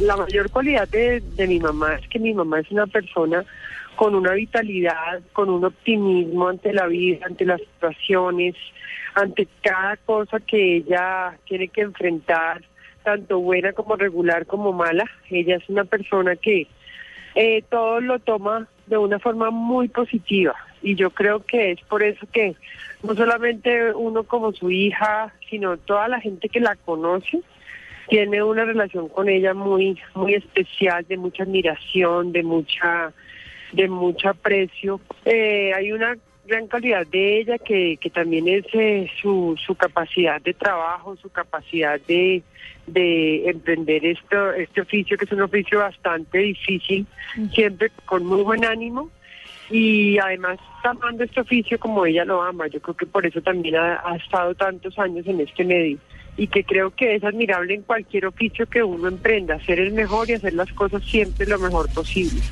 Ay, hijitas. No, pues, ¿qué más? No, hijitas, muchas gracias. Y tienen toda la razón, sí. De verdad, mi trabajo lo amo, lo seguiré amando hasta que Dios me quiera retirar de aquí. Así es, hijitas. Muchas gracias, Adriana. Muchas gracias, Jimena, por tus palabras. Las quiero mucho. No, y además, eh, Judy, que, que eso es lo que usted transmite. Es, es como natural. Pues, pues es que no hay por qué amargarse. No, no tengo razones para hacerlo y eso que perdí a mis padres muy pronto, perdí a mi marido. Eh, pero, pero yo creo que hay que seguir adelante y hay que ser positivos porque entonces uno termina amargando a la demás gente también. Y no es justo, no es justo. Los problemas son míos, personales, propios y así los manejo. Y a mis hijas les doy toda, ojalá toda la cosa positiva que tengan, que les vaya bien en todo, que si yo puedo ayudar, las ayudo. Y eso es para mí lo importante, María Clara. Claro. Judy, eh, yo quisiera que no siguiera llorando. No, ya, ya, ya, ya. No, porque le quiero hablar de Bernardo. Sí, dime. Eh, obviamente, quedarse viudo no es fácil. Perder a la persona con la que se compartió la vida tampoco. ¿Qué ha sido para usted? Un hombre que fue el hombre de su vida, su compañero, el papá de sus hijas, su director, que fue tantas cosas. Hoy, ¿cómo trata usted de llenar ese vacío? Bueno, es que para mí Bernardo nunca se ha ido. Yo todos los días hablo con él, todos los días le cuento lo que me pasa. Porque eso fue Bernardo para mí, un compañero, un asesor, un consejero. Y de verdad ya a nivel puramente físico, Bernardo estaba sufriendo, María Clara. Bernardo tenía problemas de respiración, andaba con un tanque de oxígeno. Y yo pienso que, que descansó. Que descansó y para mí fue mejor que él de- descansara y no verlo seguir sufriendo porque Bernardo era un hombre que amaba la vida y no quería morir. Pero su, su, su enfermedad era tremendamente complicada para él y, y cuando Dios se lo llevó yo digo que dijo hay que poner a descansar a este hombre. Pero sí, me hace mucha falta a nivel profesional, me hace falta a nivel personal, como dicen algunas personas, el bultico al lado. Pero yo para mí él no se ha ido, siempre está ahí, yo voy al cementerio, hablo con él, le pongo sus flores, que nunca le gustaron, pero se las pongo. Y entonces es como un compañero con el que no hablo, pero que él sí me escucha. Entonces, donde esté y con quien esté, yo sé que él está conmigo. Es que eso le quería preguntar. Cuando uno le habla a alguien que ha perdido y no tiene esa respuesta, la espera como de otra forma. Yo a veces le digo, Bernardo, me han hecho esta propuesta en televisión, ¿tú qué opinas? Dame nada, si tú crees que valga la pena, dame un, dame una llamada, alguna cosa, y yo la tengo. Siempre encuentro esa respuesta. Así que, de verdad que yo hablo con él y de verdad, aunque no tenga su respuesta inmediata, no me importa. Me encanta, me encanta. ¿Será que la pongo a llorar con este tema? A ver. Con este tema de Celia Cruz. Ay, no, te busco. Sí. Ay, me encanta. Ahí se lo dejo un ratico.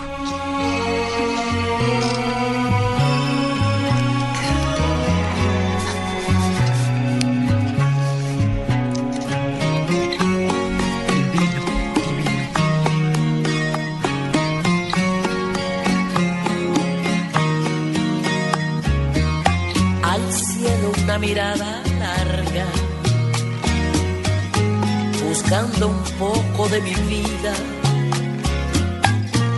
Mis estrellas no responden para alumbrarme hacia tu risa, olas que esfuman de mis ojos a una legión de tus recuerdos me roban formas de tu rostro, dejando arena en el silencio. Te busco perdida entre sueños, el ruido de la gente me envuelven en un velo. Te busco volando en el cielo, el viento te ha llevado. Casi lloro con usted, yo. De verdad lloro. No, no, no, no, no, verdad. Me lo hiciste a propósito. No, no, no, yo. No, yo no quiero que llore. No, es divino ese tema, me recuerda mucho a Bernardo. Y no me importa llorar, yo soy una llorona todo el tiempo, la gente lo sabe. Como dicen, llora despidiendo un barco de carga. Ya es. Sí. Arrastrando un freno, sí, yo lloro mucho, me encanta. Y dicen que por eso me mantengo joven, porque hay que llorar. Sí, ¿no? Hay Eso que dicen. sacar todo. Eso dicen. ¿Y usted a veces escucha sola esta canción? Uf, todo el tiempo, me encanta. Sí. Me parece lindo y sigo buscando a Bernardo. Te busco el ruido de la gente envuelven en un busco volando en el cielo. Gracias a Judy por haber aceptado esta invitación tan especial. Eh, la verdad es que mm, disfrutamos mucho de su compañía, es una mujer muy valiosa y va a recibir este premio. Y algo que fue muy curioso es que cuando a ella la llamó Salvo Basile, que estaba en Chile, para contarle que se había ganado el premio de vida y obra de, del premio Inda Catalina, pues eh, ella dijo, no, pero ¿cómo así? Si, ¿Será que me están cerrando ya, despidiendo y todo? No, si yo lo que quiero es más trabajo y quiero oportunidades y quiero cosas. Y bueno, por supuesto que ella no se lo comentó a Salvo, pero, pero eh, sin embargo siente que es una oportunidad más, que de aquí para allá son otros 50 años de actuación eh, y que está en un momento maravilloso de su vida, disfrutando de sus nietos, de su familia y de los colombianos todavía. Así que a Judy muchas, muchas gracias, muchas felicitaciones y queríamos pues rendirle este homenaje tan especial en Blue Jeans de Blue Radio. El ruido de la gente te envuelve. Color 7 y Rosé Pistol hacen el lanzamiento de su última colección. Visita todas las tiendas del país y conoce las nuevas tendencias de Spring Summer 2014. Para más información ingresa a www.color7.com y www.rosepistol.com. Vive el Mundial en Blue Radio con 4G LTE de UNE. Es Internet móvil a la velocidad que quieres. Historia de los mundiales. Italia 1934. La primera Copa Europea no pudo desligarse del enrarecido clima político y social que envolvía al viejo continente. El régimen de Benito Mussolini presionó primero a la FIFA para que Italia organizara el campeonato y luego se valió de métodos sombríos para que el equipo azurro no tropezara en su camino hacia el título mundial. Aló, Juaco, le tengo el plan. Me regalaron un dominó. ¿Viene a mi casa y jugamos o qué? Hoy es viernes, Lucas. Vamos mejor a la fiesta de Valen. No sé, bueno, nos vemos. No, voy de salida. Estoy en la finca. Hoy es viernes, Lucas. Llegaron unas primas suecas. Ni loco, hoy es viernes. ¿Sin salir los viernes por comprar un celular caro con 4G? No comas cuento. Tener 4G es muy fácil. Sin comprar celulares ni planes de datos caros. Con el MyFi Une puedas de verdad ilimitadamente con planes desde 39.900. Conéctate con una decisión inteligente. Conéctate al primer 4G LTE de Colombia. Únete ya. 018 41 11 11. Consulta condiciones en .com.co. Esta es Blue Radio, la nueva alternativa. Escúchanos ya con Presta Ya del Banco Popular, el crédito de libre inversión que le presta fácilmente para lo que quiera. Papeles, las llaves, el tarro de aceite y la pimpina de gasolina que me dio para poder andar en ese tiesto que llama carro. ¿Pero qué pasó? Si el carrito se porta muy bien. ¿Bien? Sí, claro. Si saqué la mano para voltear y como estaba con la mano estirada, una persona me dio monedas. Si necesita cambiar de carro ya, pida Presta Ya del Banco Popular. El crédito de libre inversión que le presta fácilmente para viajar, remodelar, estudiar o para lo que quiera. Banco Popular. Este es su banco. Somos Grupo Aval, vigilado superfinanciera de Colombia. Fondo Nacional de la Porcicultura presenta en Blue Jeans lo que más te gusta. En Blue Jeans, vámonos de paseo. Juan Carlos. Muy buenos días para todos y feliz Día de la Mujer para todas, ¿no? Muchas gracias, muy rico mi alfajor. Ah, bueno. Eso Sitios recomendados para mujeres que vamos a tener hoy. Y la verdad sí, porque cuando uno habla de, de- de Boyacá, además que estamos por supuesto estrenando nuestra audiencia en Boyacá, pues eh, hay que decirles, María había comenzado hace ocho días eh, Sí. la, la ruta de las siete maravillas de Boyacá. Hoy la vamos a terminar muy juiciosamente, vamos a hablar muy rápido de ellas y decirles a todos los hombres, hombre, es una buena idea invitar a nuestras mujeres a Boyacá, que me parece uno de los departamentos más bellos de Colombia. Además, Mejor que Apolos Men, sí. Y no sé, Ah. ¿Sabe qué? no sí. sé, compite. Sí, yo digo sí. ¿Sí? Mm, ¿Sí? Sí, pues es que Apolos es una vez y ya.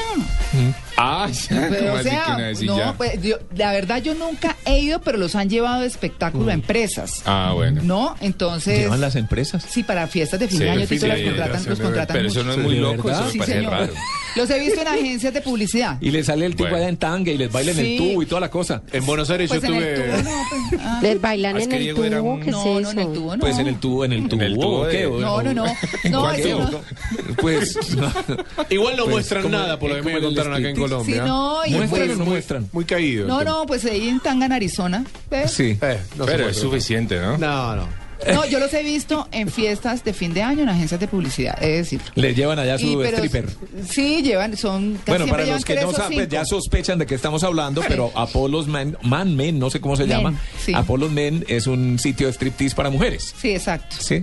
Y muchas hay- veces van a, y generalmente, a diferencia de los señores, las mujeres van acompañadas de sus parejas, acompañadas. Otras van en Pero grupo de amigas. tiene que dar mucha piedra, no. Pero no se puede hacer nada. No, mire, no, Además, Juan uno- Carlos. ellos con esos cuerpos uno... Pero ¿y qué? Allá en mis No. pagos, allá en mis pagos hicieron lo mismo, se muestra todas en un, un show, un show muy mostrado, como así decirlo, y, y lo que hizo el tipo, el dueño, fue que mm, esa gente que no se vaya, lo hizo discoteca. Después pueden entrar Ah. los hombres. Sí. Ah. Ah, Genial. No, no sé, no sé. Eh, eh, Boyacá. Yo, la Boyacá verdad... mejor que Sí. Boyacá esto, Pero Sí. Boyacá. ¿Qué tal Paipa, por ejemplo? Paipa es el municipio más turístico que tenemos en Boyacá, aunque no, aunque no lo crea mucha gente, de pronto dices Villa de Leyva, no, es Paipa. Y todas sus maravillas, sus aguas termales, está solamente 40 kilómetros de Tunja. Ni hablar del Piedemonte Llanero, que es una de las maravillas de Boyacá, con su valle Tensa eh, en medio de la frontera natural eh, que se extiende por las llanuras orientales colombianas, es maravilloso. ¿Qué decir, por supuesto, de Villa de Leyva, una eh, que hace parte de la red de pueblos patrimonio de Colombia, considerada pues por las autoridades del departamento de Boyacá como el epicentro del turismo arquitectónico y antropológico de la región. Villa de Leyva es espectacular, es maravilloso. Además, un destino súper mochilero también para quien lo quiere. El occidente de Boyacá y todas sus leyendas y tesoros por descubrir. Hay que decir que, por ejemplo, allí están los municipios de Muso, ¿m? Eh, entre otros. Pues. ¿Y uno puede ir a pasear allá? Sí, Es yo que estuve en como Muso. zona esmeraldera y le da un poquito sí. de miedo, ¿no? No, yo sé, pero- No, no, pero- ¿Hay violencia? ¿No hay no, violencia? no, no, no, no, No, eso ya no está como antes. No, yo estuve en Muso y, y tuve, tuve la oportunidad de ¿Muso es conocerlo para hace dónde? ¿Para qué lado? Occidente de. Boyacá. Eso es todo el occidente. ¿En montaña o en...? En o montaña. Sí, Quipama, es- Sí, correcto. Eh, O sea, es frío. Es, es, eh, sí, es frito, de hecho, un poquito. Otanche también hace parte, por ejemplo, de, de esa región de Muso. Y la verdad vale la pena conocerlo. Sí, mucha gente tiene la impresión de, uy, cuidado con la zona. No, nada, hay que conocerlo porque es maravilloso. La laguna de Tota, ni hablar, pues. El mar en medio de las montañas, se dice en Boyacá que es la laguna de Tota, ubicada a 3.000 metros de altura sobre el nivel del mar, pero vale la pena conocerlo y bañarse en sus aguas. ¿Es muy grande? Es muy grande y ¿Se es ve el otro lado? espectacular. Es espectacular. Sí, sí se ve el otro, Sí, se lado. ve el otro lado. Pero es Y espectacular. uno puede nadar, pues muy Uno frío, ¿no? Pues obviamente que te alquilan unos wetsuits, unos trajes especiales para que lo hagas, pero lo disfrutas. Y por último, Tunja. Ajá. Tunja que pues puede ser que no sea una de las ciudades más nombradas de Colombia para el tema de turismo, pero que viene pero ha creciendo. crecido muchísimo. Es Yo correcto. comentaba hace un año, estuve paseando por Boyacá precisamente y pasamos por Tunja y me llevé una gran sorpresa Sí. de lo limpia, bonita, organizada y moderna que Moderna, está Tunja. porque se han construido nuevo lo pero que impresionante. Mira, uno se ¿Y queda sabe con- qué me llamó la atención? Porque la verdad, mucho pueblito de la sabana todavía, eh, y del altiplano en general, es sucia, que como con tierra, no sé. Tunja limpia, pero Sí. limpiecita, como una tacita de plata. Sí, sí, Y chévere. como siempre digo, lo más lindo de Boyacá, su gente. Ah, qué cosa maravillosa. merced. Ah, sus mercedes son divinos. Sí, Los sí, boyacenses son gente Y muy las linda. Así que hoy Día de la Mujer, no a Polos Men, Boyacá. Boyacá.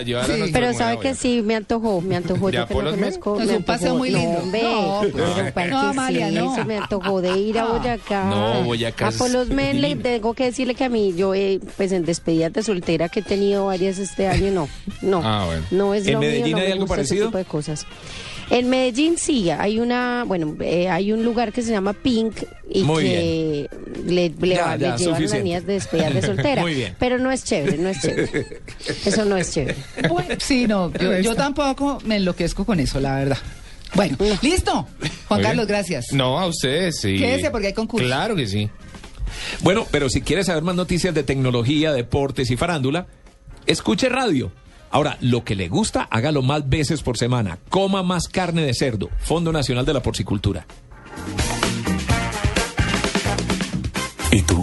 ¿Te has preguntado a qué saben unas deliciosas brochetas de cerdo? Sazonadas con una pizquita de pimienta, orégano y aceite de oliva. Mmm, delicioso, ¿verdad?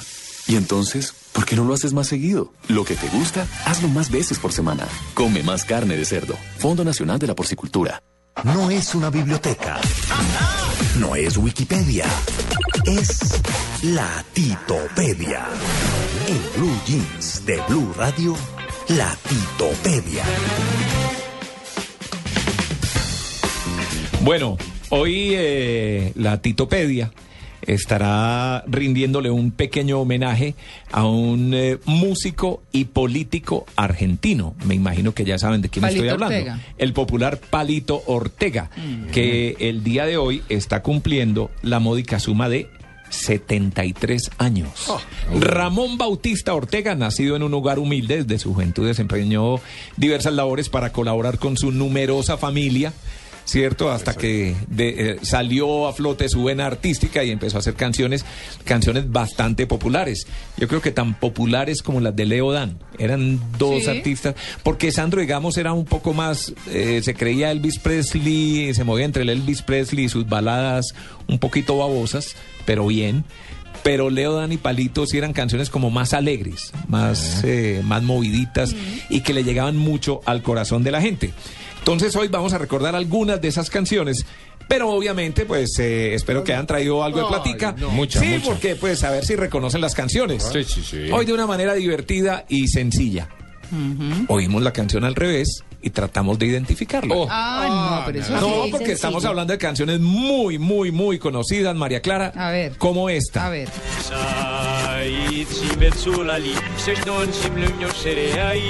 No, pero no, mijito. Me siento como oyendo Zarzuela. No, Zarzuela no, sino ¿qué? Música árabe. Eh, no, no, ¿Ucrania? no, nada. ¿Qué? Una canción de Crimea. No, mi, no, ni idea. ¿Cómo se llama esa canción? No, no sé. ¿Por cuánto es. estamos hoy? Por, Por 500 por pesos. 500 pesos. Ay, sí, ¿Cuál es nada? Mil, nada, nada. Esa canción es esta. Eso. Hombre, y la, la sentí, sí la sentí, sí, Sí, la alcanzó a- sí, pero no sabía el Sí. nombre. Corazón contento se llama esta canción. La tenía adentro. En serio. A ver, ahora Juan Carlos, a ver, ¿En ¿qué hay que tal? A ver. No, no, pero está bien, la sintió adentro. Yo me la parece sentí- sintió la tenía adentro. La tenía adentro, No, la podía alargar. La tenía Bueno, ya que María Clara no pudo, entonces vámonos con el argentino, que A este ver. sí tiene que Ya. conocer la música vamos de su patria, ¿no? Mucha energía, sí, porque yo no la conozco. No, esta sí la tiene que conocer, muy fácil, ahí está.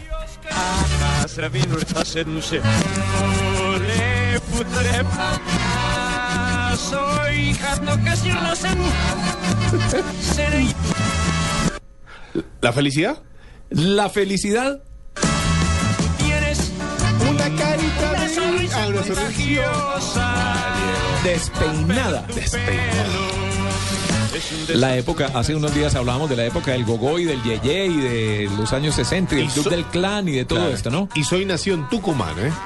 Ah, Igual, claro. igual que Palito Ortega. Claro, Ah, sí. claro, claro. Bueno, pues es la, la despeinada, que además en esa época hablaban de despeinadas porque además los hombres empezaban a usar el pelo largo Claro. y las mujeres usaban un peinado que se llamaba la bomba. Uh, no suena sexy. Parecía, No, era- para- Era, muy feo. parecía con un globo encima de la cabeza. Sí, sí, sí. El nido Uy, en pero pájaro. eso fue de... Uf, Como la de. Marsh. Como la de Marsh Simpson, ¿no? Claro. Bueno, Amalia, a ver si me descubre esta canción de Palito Ortega. A ver, no. No, pero Tito no.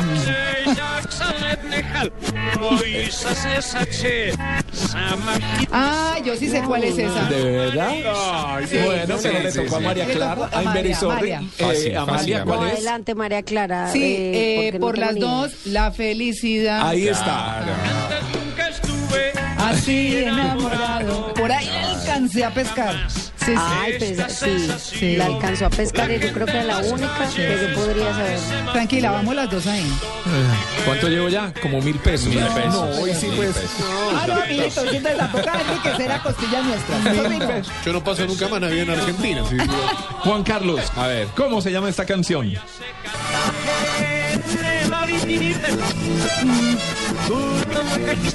La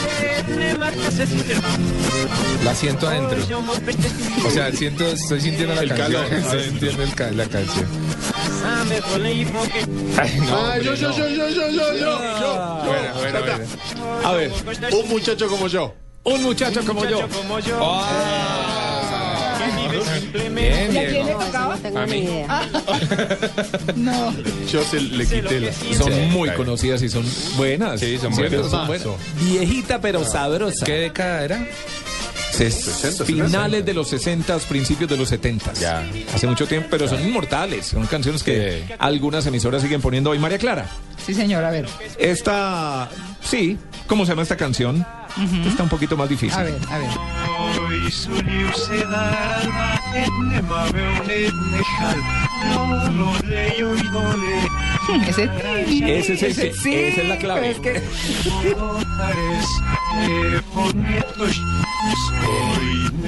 Ah, pero es que no me acuerdo. O sea, sé la musiquita, ese ti, que- Así que- le ayudo, así A le ver. ayudo. Eh, Ah, Claro, claro, claro. Sí, yo tengo fe. ¿Esto lo cantan en misa? Claro. Sí, lo reconozco por la misa. Bueno, Pues este es vaya, fácil, Diego. Vamos. Muy fácil. Vamos. Ahí va. Ah.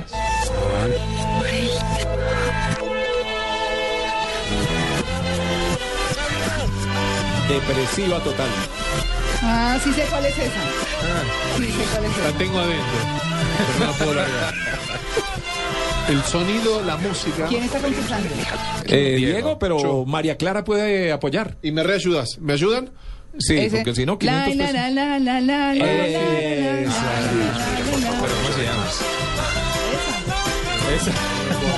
Hemos prometido no Ah, Es una charladita, ¿no? Es una Sí, canción sí. habladita. Se acabó el tiempo, pero bien, bueno. Se acabó, pero mire. Creo que ajusté como 600 pesos. No. Sí, está qué bien. tristeza. Ahí sí ni pa'l buñuelo. No, mejor No. dicho. Bueno, muchas gracias a todos, a todas las mujeres. Les deseamos un día maravilloso, lleno de tranquilidad, de amor, de paz, de, de todo, de todo lo que se merecen y nos merecemos, por supuesto. Nada de violencia, nada de nada. Pero vamos a aprovechar este espacio, les vamos a robar un momentico a voces y sonidos para hablar de lo que será el esquema de votación mañana.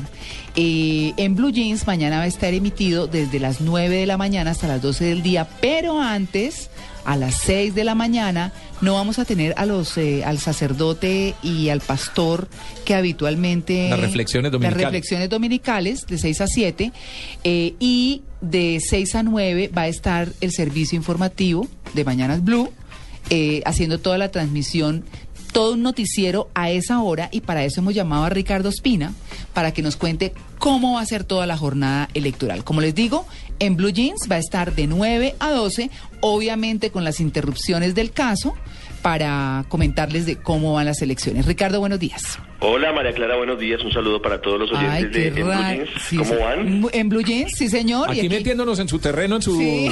sus sonidos, pero... No, hombre, pues, eh, por se la perdono.